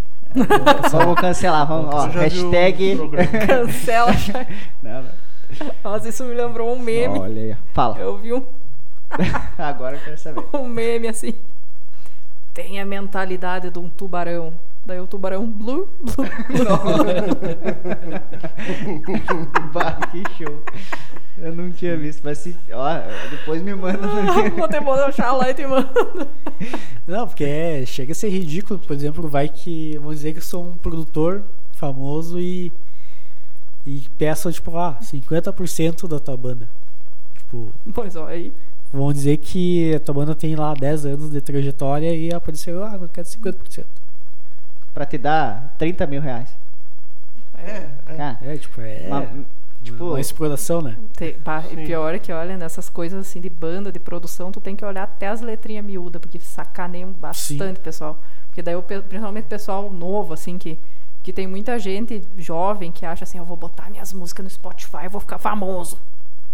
E jovens que estão escutando, por favor, não pensem que vocês não têm talento. Talento não tem nada que ver com isso. Talento não as pessoas precisam entender que talento não, não tem nada a ver com isso, porque senão não ia ter tanta gente ruim famosa, né? E, e tanta gente boa não famosa, né? Tipo aquela violinista que eu falei para vocês lá, que teve aquele, aquele problema. E daí eles estão assim nesse pique, ah, uhul, eu quero. Daí chega um produtor, não, então tá, vamos. Aí quando a pessoa assina, tem coisas absurdas lá, do Sim. tipo, uh, digamos, você vai fazer um show, você vai ganhar mil reais, 900 é meu, 100 pila é teu. E eles assinam, assinam, no, no desespero, né? Ou até pra, na, na gravação num, num disco, coisa assim. Gravadores, contratos de gravadoras tipo, tem muito isso aí. Uh, todos os direitos autorais é da Sim. gravadora e... Tanto que o, tanto que o Paul McCartney tava sem os direitos dos Beatles, Sim. né? Quem é. tinha era o Michael Jackson, né? Sim. Michael Jackson que tinha comprado todo, imagina tudo que tu escreveu ali não é hum. teu agora, não. É, é, eu acho que uma boa dica para quem tá, tá começando, né, é registrar as músicas, né? Ah, com certeza. com... Só que pelo menos hoje em dia, com isso da internet, também tem isso, ó. Uh, se dá alguma bucha ali que tu não registrou e vem alguém e diz que é dela e tal, registros, digamos que tu faz lá uma live tocando a tua música, tu tem aquele registro de que aquilo ali é mais antigo do que aquilo lá que a outra pessoa uh, falou que é dela, né? Uhum. Mas eu, nossa, eu registro desde muito novas músicas, assim, porque eu acho isso aí bem importante. Essas partes burocráticas aí a gente tem que ser bem ligado. E tu já mandou alguma música tua para alguém, assim, que, ah, essa daí deu, deu sucesso na voz de outro? Não mandei porque, infelizmente, eu acho que ninguém ajuda ninguém, sabe? Tá, de fato, muito difícil, assim. O, o mais parecido que eu fiz com isso, tem uma música nossa no volume 1, que a gente faz tipo uma menção para Rita Lee ali na música. E eu mandei, ela ouviu e mandou um, um feedback, assim, eu fiquei muito feliz, que eu sou fã dela, né? E ela ouviu o som, curtiu. Sim. Mas, claro, tu ter uma música interpretada por alguém que tem bastante visibilidade é. Nossa, imagina. Mas daí eu também penso, quem do, do nicho que a gente toca que gravaria alguma coisa assim? Daí tu para pra pensar assim, não tem, né? Mas daí não vai muito daquela situação que você mesmo falou de não querer aparecer, não, de ficar meio assim, de demorar muito para tomar aquela atitude ou para lançar um novo, né? Uhum. Uh, então, tipo, como é, fácil, é fácil hoje tu enviar uma letra, enviar um e-mail, uhum. uh, que tal tu dar um disparar? Ah, dispara ali 10, faz uma seleção, dispara 10 música autoral envia para para qualquer envia produtor Zéu ali para todo mundo né? quando vê alguém olha assim ah, essa letra aqui é o que eu queria e canta estoura quando vê tu tá ganhando só né, os direitos autorais os direitos autorais mas daí mas daí vai para aquele lado da gente ser feliz e Sim. daí digamos que sei lá que a trem bala escute a minha música e a trem bala grave minha música Daí eu vou ser a compositor da Trembala. Lua Santana. Prefiro, porque pelo menos tem carisma. É. Pelo menos a carismática é a Trembala, cara. Trembala, desculpa aí, Trembala, não me processe, mas é que até ela deu uma entrevista dizendo assim: Eu não acredito nas coisas que eu canto nas minhas músicas. Então. Ah, yeah. Né? Aí esse é um receio que eu tenho de de repente pegarem e fazerem uma versão tenebrosa, pegarem a mesma música, mas fazerem uma versão terrível mas tu sabe que como você é autora, você tem direito a opinar isso daí. Se não, não, não fizerem o que você... Se você não aceitar, não, não uhum. podem é, editar, Sim, né? mas o grande problema é que eu escuto isso de muita gente é que assim, o que vocês fazem não está na moda. E aí é uma coisa assim que difícil se pegassem pela letra ou pela melodia iriam fazer uma repaginada total, né? Mas aí que tá. Hoje, hoje mesmo eu tive uma conversa com um amigo meu uh, de eu ser uh, autêntico. Se eu uhum. quero falar, eu vou falar. Uhum. Cansei de, de, de, ficar quieto. De fazer, pra, de fazer pra, grau. Né, de ficar quieto para agradar os outros. Uhum. Uh, eu acho que é, é, isso daí que, que, que, que faz você ser você diferente uhum. e ser autêntico. Então, é tuas músicas, o problema, né, entendeu? É foda-se se os outros uhum. pensam que é, que é de um jeito ou de outro. Você tem que pensar nela com. É me. Cara, vai ter 10 que não gosta, mas vai ter 20, 30 ou muito mais que, que gostam. Hum. E ou pelo contrário, se tiver um que goste, é esse um para esse que eu fiz. Eu não fiz para, né, tipo, é, é para você mesmo. Então, se você enviar para 10 mil pessoas e essas 10 mil pessoas uh, não gostarem, eu tenho certeza, né, já pelo que a gente conversou e pelo pelo que vocês têm de, de carreira, Uhum. uh, que uma das 10 mil com certeza vai ter um retorno. Uhum. Entendeu? Então, eh, eu acho que hoje, hoje a, a questão não é nem você ter medo, mas sim você tentar se arriscar um pouco mais. Porque é, é isso que eu, que, eu, que eu penso toda manhã. Eu tenho que acordar hoje para conquistar os meus sonhos. Entendeu? Verdade. Porque se eu ficar parado e ser a mesma pessoa que, vamos supor, eu fui ontem, ou ser a mesma pessoa que a maioria, então eu só vou ser a maioria, só ma- mais um no meio da ma- maioria, eu tenho que ser diferente. E vocês têm tudo, ó. o teu estilo é show de bola, então continua assim e extravasa quanto mais você quiser. a gente é meio entendeu? bocudo, né? Mas fazer o quê? É do cara, o cara tenta fazer um- uma social, assim, mas é que tem coisas que não dá. Não dá certo. Não, mas é isso que deixa a pessoa autêntica. E, e a pessoa autêntica é única, tá? É única. É isso daí eu, eu pelo menos valorizo muito. Ah, que bom, ó, Ah, pessoas. ótimo. Sejam que nem o garoto misterioso. Valorizem pessoas autênticas, não pessoas feitas em série ali, que saem tudo igual ali, né? Com o mesmo discurso e tudo porque, mais. Porque se for É. pensar em, tipo, em alguns gêneros, tipo, tem vários artistas que é, se for mudar a pessoa, é, o conteúdo é tudo igual. Exato. Tipo, Eu- só muda, o rosto. Ah, eu como eu já bom- meio bocuda aqui, eu vou falar. Eu eh, prefiro escutar qualquer coisa do que o que eu e o Vini chamamos de anemia music. Que é essas coisas estilo trem-bala, gente. Sério, isso aí me dá uma tristeza. Uma tristeza. E e é a crista da onda agora, né? É isso aí que vende, é isso aí que toca em rádio. Eu, eu acho muito triste. Tipo, é um, um, um violãozinho muito cagado ali, umas letras sofridas, ou então umas letras, uhul, sou good vibes. E, e virou e virou série. Tipo, agora, como eu disse, as minhas amigas jovens, cantoras, elas Sim. querem tocar isso. Mas elas não gostam disso. Mas é que, ai, Aline, mas é que é isso que Isso que tá bombando. isso que tá uma- E daí eu acho É. que é por isso que eu. Que eu. Muita gente não, não, é, não gosta muito de mim, porque eu não vou nessa, nessa onda aí. Sim. É, se for para pensar, tipo, de repente, aqui no cenário uh, nosso país ou cidade, os anos 60 não, não, não tem aquele boom. Não tem, mas, Mas aí se óbvio. tu for pensar até a questão da. Vocês estão fazendo um programa de rádio pra fora. Vocês ah, têm um show. Só falta acabar a pandemia pra ir pra Liverpool. Tipo, pela identidade de vocês. Vocês conquistaram isso, muitas coisas. De repente o ambiente daqui não tá valorizando, mas o ambiente exterior está. Stage Exato. preparado, né? É, e é aquela coisa assim, por exemplo, tem uma festa que a gente vende de um show que é o Mod Party, né? Que é que só toca essas bandas aí. Aqui no Brasil a gente vende como Festa Invasão Britânica. pra, pra, tipo, saberem o que é, né? Mas daí aí eles chegam lá e eles dizem assim, bah, vocês não tocam Queen? Queen é uma banda inglesa, excelente, mas não é o- Não é esse nicho Desse período. desse né? período, sabe? Sim. Então é bem complicado, que nem às vezes a gente som, né? às vezes a gente tá ouvindo uma tipos. coisa em casa assim muito empolgado pra tocar, que a gente sabe que a gente só vai tocar pra nós, ou quando a gente tocar fora. Porque que nem se a gente chegar lá no, lá em Santiago, onde a gente tem esse programa de rádio, a gente pode tocar qualquer banda que a gente gosta, porque eles conhecem. Sim. É, o público dessa festa deles conhece. Eles vão lá e eles vão ouvir. Que nem tem uma música que a gente toca muito no, no show aqui que chama Moking Man, que ficou famosa porque a Amy Winehouse gravou, Isso, né? é. Que é de uma banda jamaicana.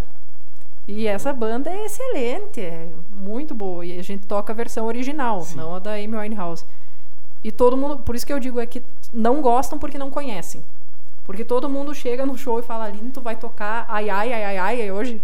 Que o refrão dela é ai, ai, ai, ai.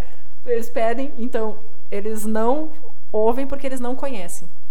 E por que, que eles não conhecem? Porque não toca em lugar nenhum. Então, tem, como a gente faz esse tipo de música dançante, o pessoal vai no nosso show, eles podem até não conhecer aquela banda, mas eles gostam.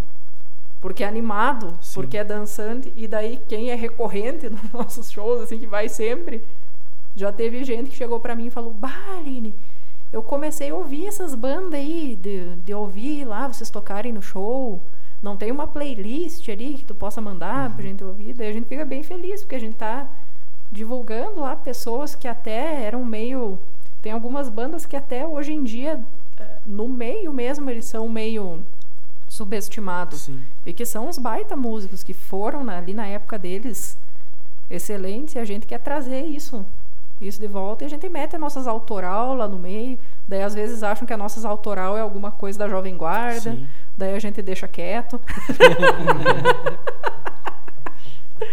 Deus, Olívio. Não, mas deve ter, deve ter bastante tipo, bandas que é, fazem cover de bandas conhecidas e a galera nem se toca, nem se sabe, né? Não, eles pegam, ficam sendo, que nem eu digo, sendo animado, o pessoal vai, se chacoalha lá e acha bom. Então, mas a Sim. gente sempre fala, assim, que nem como o Vini canta também, a gente gosta de bandas que tenham vocais, assim, compartilhados, a gente toca Beat Boys, aí eu digo, ah, agora vamos tocar uma música dos Beat Boys. Aí quem tá ali conhece, né? Sim. E uma, deixa eu fazer uma pergunta. Uh, alguma vez uh, vocês tiverem que tocar alguma música, música que não é, tipo, do gênero de vocês em algum show, coisa assim, tipo, meio que obrigado a tocar? tem, tem uma música, gente, que particularmente eu tenho pavor. Mas é que o vocal dela é difícil. E eu não sei porque as pessoas gostam que eu cante essa música. E ela três notas só. Então, às vezes a gente tá lá tocando um negócio e daí pedem, e daí, tipo, é altamente fora de contexto aquilo ali dentro, que é de uma banda dos anos 90, que é aquela, aquela música, é o WhatsApp, né? Vocês conhecem a música, é aquela hey, hey, hey, Ah, sim, hey. Tipo, ela é altamente fora de contexto no show. Tipo, ela não tá no repertório, mas sempre tem um que vai lá e pede. A gente toca, né? Mas aí, tipo, vocês são, dependendo, tipo, são abertos, né, pra... Ah, tem um pedido assim, ou coisa assim. É, que nem, por exemplo, no, lá nas invasão britânica lá que pedem é, Queen, a gente não tem Queen no repertório, mas tem, tem a, a Crazy Little Thing Called Love do, do Queen, que ela é uma puxada anos 60. Sim. Daí a gente toca. Uhum. Sendo banda boa, não tem problema, mas tipo, é meio sem cabimento, tipo, a gente tocando isso aí e chegar um cara lá e me pedir Iron Maiden. Sabe?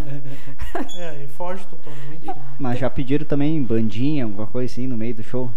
Alguma coisa... Tem uns, assim, bem fora de noção, assim, que pede, assim. É, sempre tem de vez em quando. Mas daí a gente faz uma foge, piada. Né? Que nem teve... A gente foi tocar num bar aqui em Passo Fundo, um pouco antes da pandemia ali. Tipo, tinha um cartaz desse tamanho, assim. Rock anos 60. Nós ali, o cara... O cara queria Guns. E o cara... Xuxa Jamai! Tipo, dava assim, a gente parava uma música, o cara berrava... Xuxa Jamai! Sério, eu acho que ele ficou o show inteiro, né? Berrando lá porque ele queria se Child of Mine. Mas nós tava só. Era voz e violão. Sim. Como é que nós ia fazer o negócio? Mas é, tem um, um povo assim que. Ou então, e nesse mesmo show teve um cara que tava pedindo uma coisa que não era rock. Que daí eu lembro que eu parei o show e eu disse, mas meu amigo, é show de rock! o cara pediu tanto que eu parei o show pra, pra falar com ele. Eu não, não lembro o que, que era que ele tava pedindo. É porque tem vezes que eu não ouço, eu fico lá atrás da bateria, daí chega. Eu acho que era Maria, dela, né? Maria Mendonça, eu acho. Que o cara ficou berrando pedindo. Mas teve várias coisas fora de contexto que já pediram. Pro, pro assim, do Guns a gente falou, ó, oh, é, se não fosse acústico a gente tocava. Daí tudo bem. aquele miguezinho, né? Aquele miguezinho. Mas, o, mas o, o, outro cara ali, gente, por favor. Sim. Mas Quando vai... é show acústico é mais comum de acontecer esses pedidos fora da. Tinha que ser um cachê muito férias. bom ali pra gente tocar isso aí que ele pediu. Porque só gosta de violão, né? Acham, ah, vou tocar qualquer coisa. Mas é mais né? complicado nas serenatas. É. Porque nas serenatas vem de tudo, né? Tá. Toca um Lima. Bah, adoro. Pior é que gosto. Pior é que gosto. Peçam aí, viu? Ó, é. agora serenatas com vocês. pois é. Com vocês, lobisomem do arvoredo. Que todo é. mundo tinha medo. É, quando vê, o pessoal tá saltando pra fora, fazendo um baile já. Mas no, aí nas serenatas nos pediram a, a Take My Breath Away, lá do, do filme lá do, do Tom Cruise. E, ai, é uma música difícil de cantar. Tipo, a gente teve um dia pra. Tipo, pediram, era pro outro dia, né? Foi. E eu tenho pavor de, de, ler. Vocês nunca vão ir em show nosso e vão ver folha, né? Tem Sim. a folha no chão que é do. do da, da, da, lista do né? repertório. É. Mas assim, cantar com coisa na frente, pff, tenho pavor. E daí essa aí eu meio que tive que meio que me dar uma miguezeada e ficar assim com o celular e fazer de conta que eu tava Sim. dançando, mas era pra dar uma olhadinha ali na, na letra. Mas aí quando uh, surge uma música nova, tipo, é, é fácil pegar ela ou tem, tem um período de, de treino e. Depende da música. Depende, Depende da, da música. música. Por exemplo, numa das primeiras lá que a gente fez, nos pediram uma música do Nando Reis, que é meio esse estilo Água de Melissa, hein? Uhum. E não repetia um verso da música. A música era gigante, a letra. E ainda que a memória do Vini é melhor que a minha. Daí quando eu tô me embananando ali, o Vini entra e, e salva ali, ó. Salva. Sim.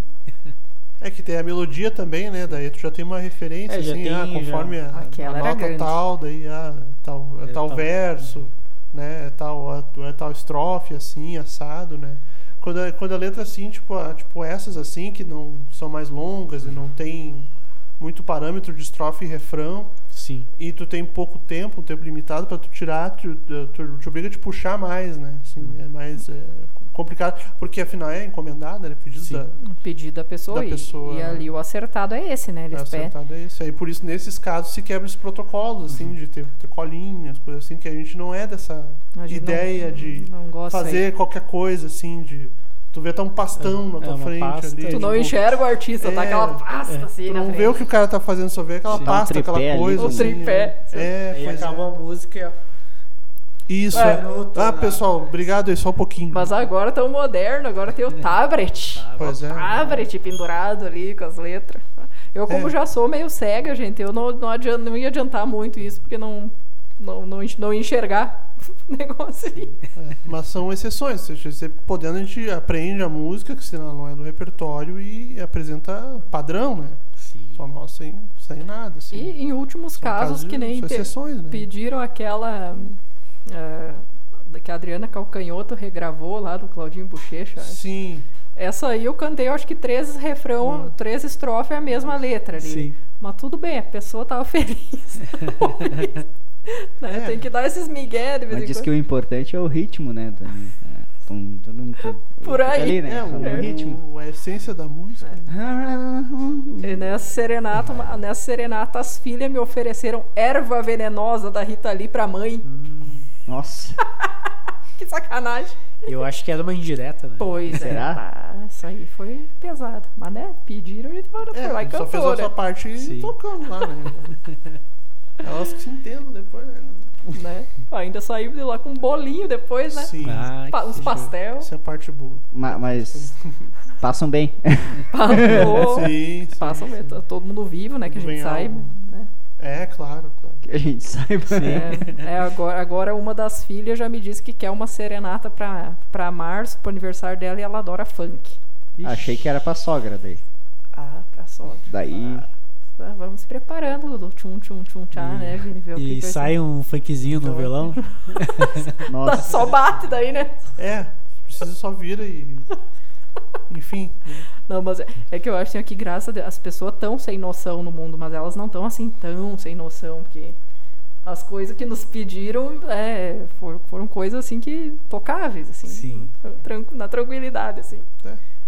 Não teve não, nada. Ainda que não veio uma música, tipo, estranha ou, ou de uma banda que tu não, de repente, não curte muito, né? Mas daí mesmo que vá, a gente vai ali fazendo de conta que a gente ama, né? Nem se for uma manita. Um profissional. Ah, mas olha que eu acho que pra essa menina aí do funk, eu acho que é capaz dela pedir. Acho que é capaz dela pedir. E pior que a minha mãe é amiga do pai da Anitta, cara. Eles passam o dia de inteiro de tititi lá não o negócio. Então, né, vamos lá fazer a música. Mas o pai dela não tem nada a ver, não tem culpa dele dela fazer o que faz. Coitado. Coitado, deixa ele quieto. Deixa ele. É. A pior que o cara é tri, gente boa. Gente. O cara é massa pra caramba. Mas só, só acho que uma última polêmica. Última polêmica. E os calotes? Bah, nós é difícil levar calote porque a gente é muito ligeiro. Então a gente cobra metade antes e metade depois. e como eu disse, eu tenho vergonha de fazer as coisas, mas quando é coisa de meu direito, tipo, cobrar. Ah, tem que. Não, não. Serenatinha, por exemplo. Serenata, os caras me depositam antes, porque eles não vão ficar lá me dando dinheiro ali no, no meio da festa ali, né? Sim. É, tem a questão de marcar a data, né? A gente teve um calote clássico. um calote clássico. Vai a colona, né? Morar em Porto Alegre, né? Vamos pra capital, né? Eu acostumada a tocar Passo Fundo, região, onde todo mundo sempre me pagou certinho. Até tem gente caloteira em Passo Fundo que me pagou certo. Que falam assim pra mim, como é que tu faz negócio com fulano, não paga ninguém? Eu, o cara paga. Então, tá. Esse eu vou citar nomes das pro... Me adiciona no final do Orkut, uma produtora lá, Fada Verde. Tá colono lá pensando, bah, aqui deve ter altos produtores aqui, né? Cidade grande, capital. Ah, viu, Aline? Vai ter um, um evento lá na sede, numa sede grande do, do, do grupo de motociclista famoso, né? Tem no país inteiro e tem lá. E a gente queria que vocês viessem tocar, que é o nicho de, de banda que eles gostam, blá blá blá blá. Com, em, uh, em Porto Alegre, tipo, quase ninguém mora em casa né? Que nem aqui, que as pessoas moram em casa, podem ensaiar na garagem. Então lá é tudo mais custoso, porque daí para te ensaiar tu tem que pagar estúdio. Então é muito comum lá. Estúdio tem vários estúdios de ensaio lá. Ah, avisei os piá, ó, oh, vamos lá. Daí tu já tem, tipo, aquele investimento de pagar o estúdio para ensaiar. Uh, ninguém tinha carro naquela época, eu tive que pegar uma van para nos levar. Uh, nós estávamos em Canoas nessa época, né? É. De Canoas a Porto Alegre para tocar lá no tal lugar. Chegamos lá, conheci a tal da foda verde. Digo, é, essa aí. fada. Todo mundo escutou uma, fada. Uma, isso aí. Tiazona lá, com gurizão, a tiracola e tal. Gurizão ajeitado. Fiz, olha, gente, esse é um dos shows memoráveis que a gente fez. Foi um puta não show. Foi um show. E daí tinha uma. Tinha uma mulher meio feinha lá e tal. Tava de aniversário, né? Chamamos ela no palco, cantamos Pretty Woman pra ela de aniversário. Ficou bem faceira. Ah, foi um baita show. E nós nem ia ganhar muito. Nós ia ganhar, sei lá, acho que uns 500 reais pra fazer show. Não, mas era, era bastante, porque faz o quê? Uns 12 anos isso. É, uns 10 faz. É, faz. 10, é, não, era bastante aquela época. É, faz mais de 10. Né? E já daí, com esse dinheiro, nós ia pagar a van, tudo. Termina o show, desço lá. Mas então, minha amiga fada, mas não, Aline, mas é só para divulgação. Eu dei uma gravata na mulher, passei uma rasteira, ia molentar a mulher pau, os guri da banda tiveram que me tirar de cima da mulher. E foi esse. Depois desse calote, nunca mais ninguém nos deu calote. Não, de certo pegou fama, né? Pegou... Ah, mas queria me meter a mulher desse tamanho, eu desse tamanhão, só juntei aqui, passei uma. Nossa, meu Deus do céu, eu ia bater muito na mulher. Aí voltamos pra casa, né? Tudo, tomou um car de bunda, né? Mas, é, foi esse. Ó, o celular fiasquento aqui. Daí foi, esse foi a história do calote. É, tu até me relembrou, porque eu acho que foi o único calote que a gente tomou, né? não, mas é, tem, existe vários, só tipo, ah, hoje não, não fechamos caixa, amanhã eu deposito. Tipo, eu não me importo que digam assim, ó, Uh, hoje em dia a gente não faz mais isso, mas quando a, a, banda é nova, é claro que a gente faz, né? A gente fez muito ó. Mas nos digam, então, ó, a gente não vai te pagar, é para divulgar. Tá, agora você não acerte uma coisa comigo e chegue lá e faça outra. Porque daí o bicho pega. Tá arriscado levar uma tranquinha, né? Mas, pera. Em cima acho que eu, eu acho que a tranquinha tá tranquilo. É a gravata mesmo. A gravata né? é a tranquinha. Mata-leão, né? É. Dá um mata-leão na mulher. E eles são tão cara de pau que acredito que esses dias eu abri esse perfil da banda, esse nosso, vieram me adicionar. Ainda existe a dita da produtora. E ela ainda tá com o gurizão. O que, que achou? É. Ah, quando vê querem, querem marcar um show. Não querem né? marcar um show, é. claro. Deus me livre, esses aí. Nem, nem com cachê esses loucos aí me pegam mais. Então, Aline, eu acho que nós já estamos umas duas horas de, de conversa, né? É que a gente fala é... pouco, né? Ah, foi boa. Foi boa, foi, rendeu, né? Várias histórias, vários, acho que... Vários processos, vamos ver. Ó, tu é o empreendedor da turma aí, tu deu um jeito nesses nossos processos aí. Se for Pro... processar processo o garoto misterioso, né? Transforma o processo em publicidade para nós aí. Pode processar o garoto misterioso, porque é um mistério quem ele é, então pode. Sim, é. Né? Se alguém souber Reverte também. em publicidade. Se alguém souber quem ele é, me passa o contato. É, É. descobrir. É, mas tem, tem um vídeo que tu aparece. Ah, Tem gente que aparece. Ah, não pode Ah, entregar tem que o. vasculhar também. Eu né? vou, vou botar aqueles filtros de desfocar o rosto. Né? Desfocar, isso aí. Engrossar a Ah, voz. Brush. é. Bota a voz É. de pato, né? É, de engrossar a voz vai ser preciso mesmo. Vai ser preciso, né? Então, Aline, onde quem quiser pesquisar, ah, encontrar a Aline Love Club Band, isso? Isso aí. Onde, onde que eu consigo achar? Quais são Lá as... no fórum, lá, os, num- bota o número do processo. Bah, Imagina. aí estamos. Aí- Ó, nós. Aí é nóis. Site da, do tribunal. Lá. Então, lá no Instagram, Aline Love Club Band, tudo junto, reunido. Twitter, arroba Aline Love. E no ah, YouTube, a gente tem o canal lá, Aline Love. Tu joga lá, já abre o canal. Spotify também. Já, já tem a Binha Seja Membro do canal também? Mas olha, boa pergunta. Aí, ó. Mas olha, Qualquer coisa. A gente garoto É. misterioso. Nó- Nós falta Veja alguns inscritos ainda pra seja membro.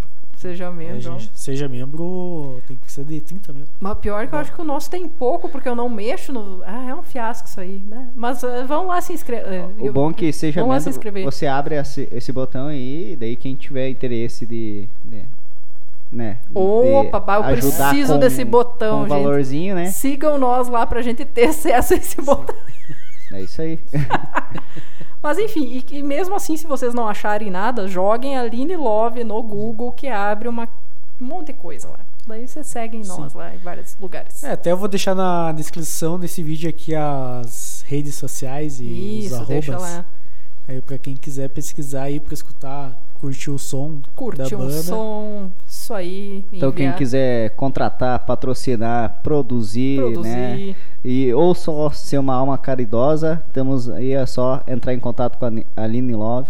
Ou quem tiver o coração, coração partido ou tá amando demais, também temos a Serenata, né? A Serenata. Sim, sim. Serenata na Kombi Summer, gente. E, a- e qual é a região que você tá atendendo?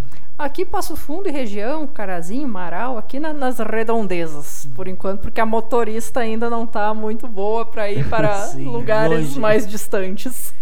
É, e também se alguém quiser fazer um ensaio fotográfico temático com uma Isso Kombi aí. toda personalizada. Gente, vocês que gostam de Kombi, olha, eu digo para vocês, não é porque é nossa, mas é uma Kombi.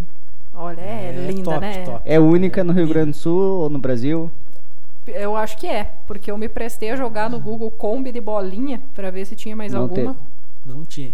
Tem, nossa. E tem- aquele, aquele olho que tem na- no vidro da frente é adesivo ou é só não, é um, proteção? é um tampa-sol aquilo. Tampa-sol. Ah, tá.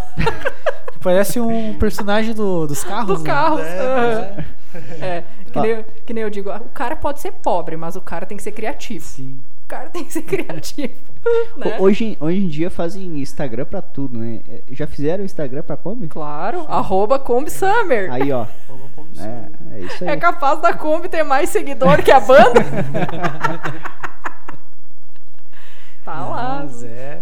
Bonitono. Tem os ensaios fotográficos lá e os videozinhos das serenatas também, pra quem quiser dar uma olhada. Só ir lá no Insta. Escolham, pesquisar. música, escolham músicas boas pra serenata, por favor. Os músicos agradecem. Luan Santana, Maria Mendonça, Trem bala. Tribala. Com certeza, essa não pode faltar. Essa ganha até um desconto. não vai Desconto ter. pra não ir, né? pra não contratar. Ó, te pago pra não me contratar. Isso aí, eu não sei se o garoto misterioso quer deixar uma mensagem final. Quero aí deixar a mensagem para se inscrever no canal, curtir, compartilhar. Se inscreve também, né? Começa a seguir nós no Instagram. Ah, no Facebook já tem também. Tem, mas não sei o É, endereço. e é isso aí. a Prosa Podcast. A gente também está presente no Spotify. É só nos seguir e curtir essas conversas, histórias malucas como a gente teve hoje. Foi um prazer, né? Ah, foi uma honra ter vocês aqui. E agora a palavra é do nosso anfitrião. Não sei se vocês querem deixar uma mensagem final pro público. Pessoal, apoiem os artistas que não são famosos. Por favor, façam isso. Ouçam as músicas, compartilhem. Se vocês não podem doar dinheiro porque tá todo mundo apertado, compartilhem. O compartilhamento faz a diferença. o curtir, o salvar ali no Instagram faz a diferença. E a gente quer agradecer vocês aqui, Marcos, garoto misterioso. Foi muito divertido, a gente nem viu o tempo passar. De tan... Nossa, a gente puxou pérola aqui dos tempos do, do EPA. Histórias que até não se lembrava. Histórias que até, inclusive histórias de calote. É, calote. Aí, ó. Polêmica. Polêmica. Então nós vamos encerrando mais um episódio aqui no podcast A Prosa. Eu peço para vocês seguirem aqui o canal também, compartilharem o vídeo, se inscreverem, comentarem e acompanhar os nossos próximos episódios. E quero deixar meu boa noite, um bom dia, uma boa tarde, dependendo do horário que vocês estão assistindo. E também um belo tchau. É isso aí. Até mais. Até, Até mais. mais.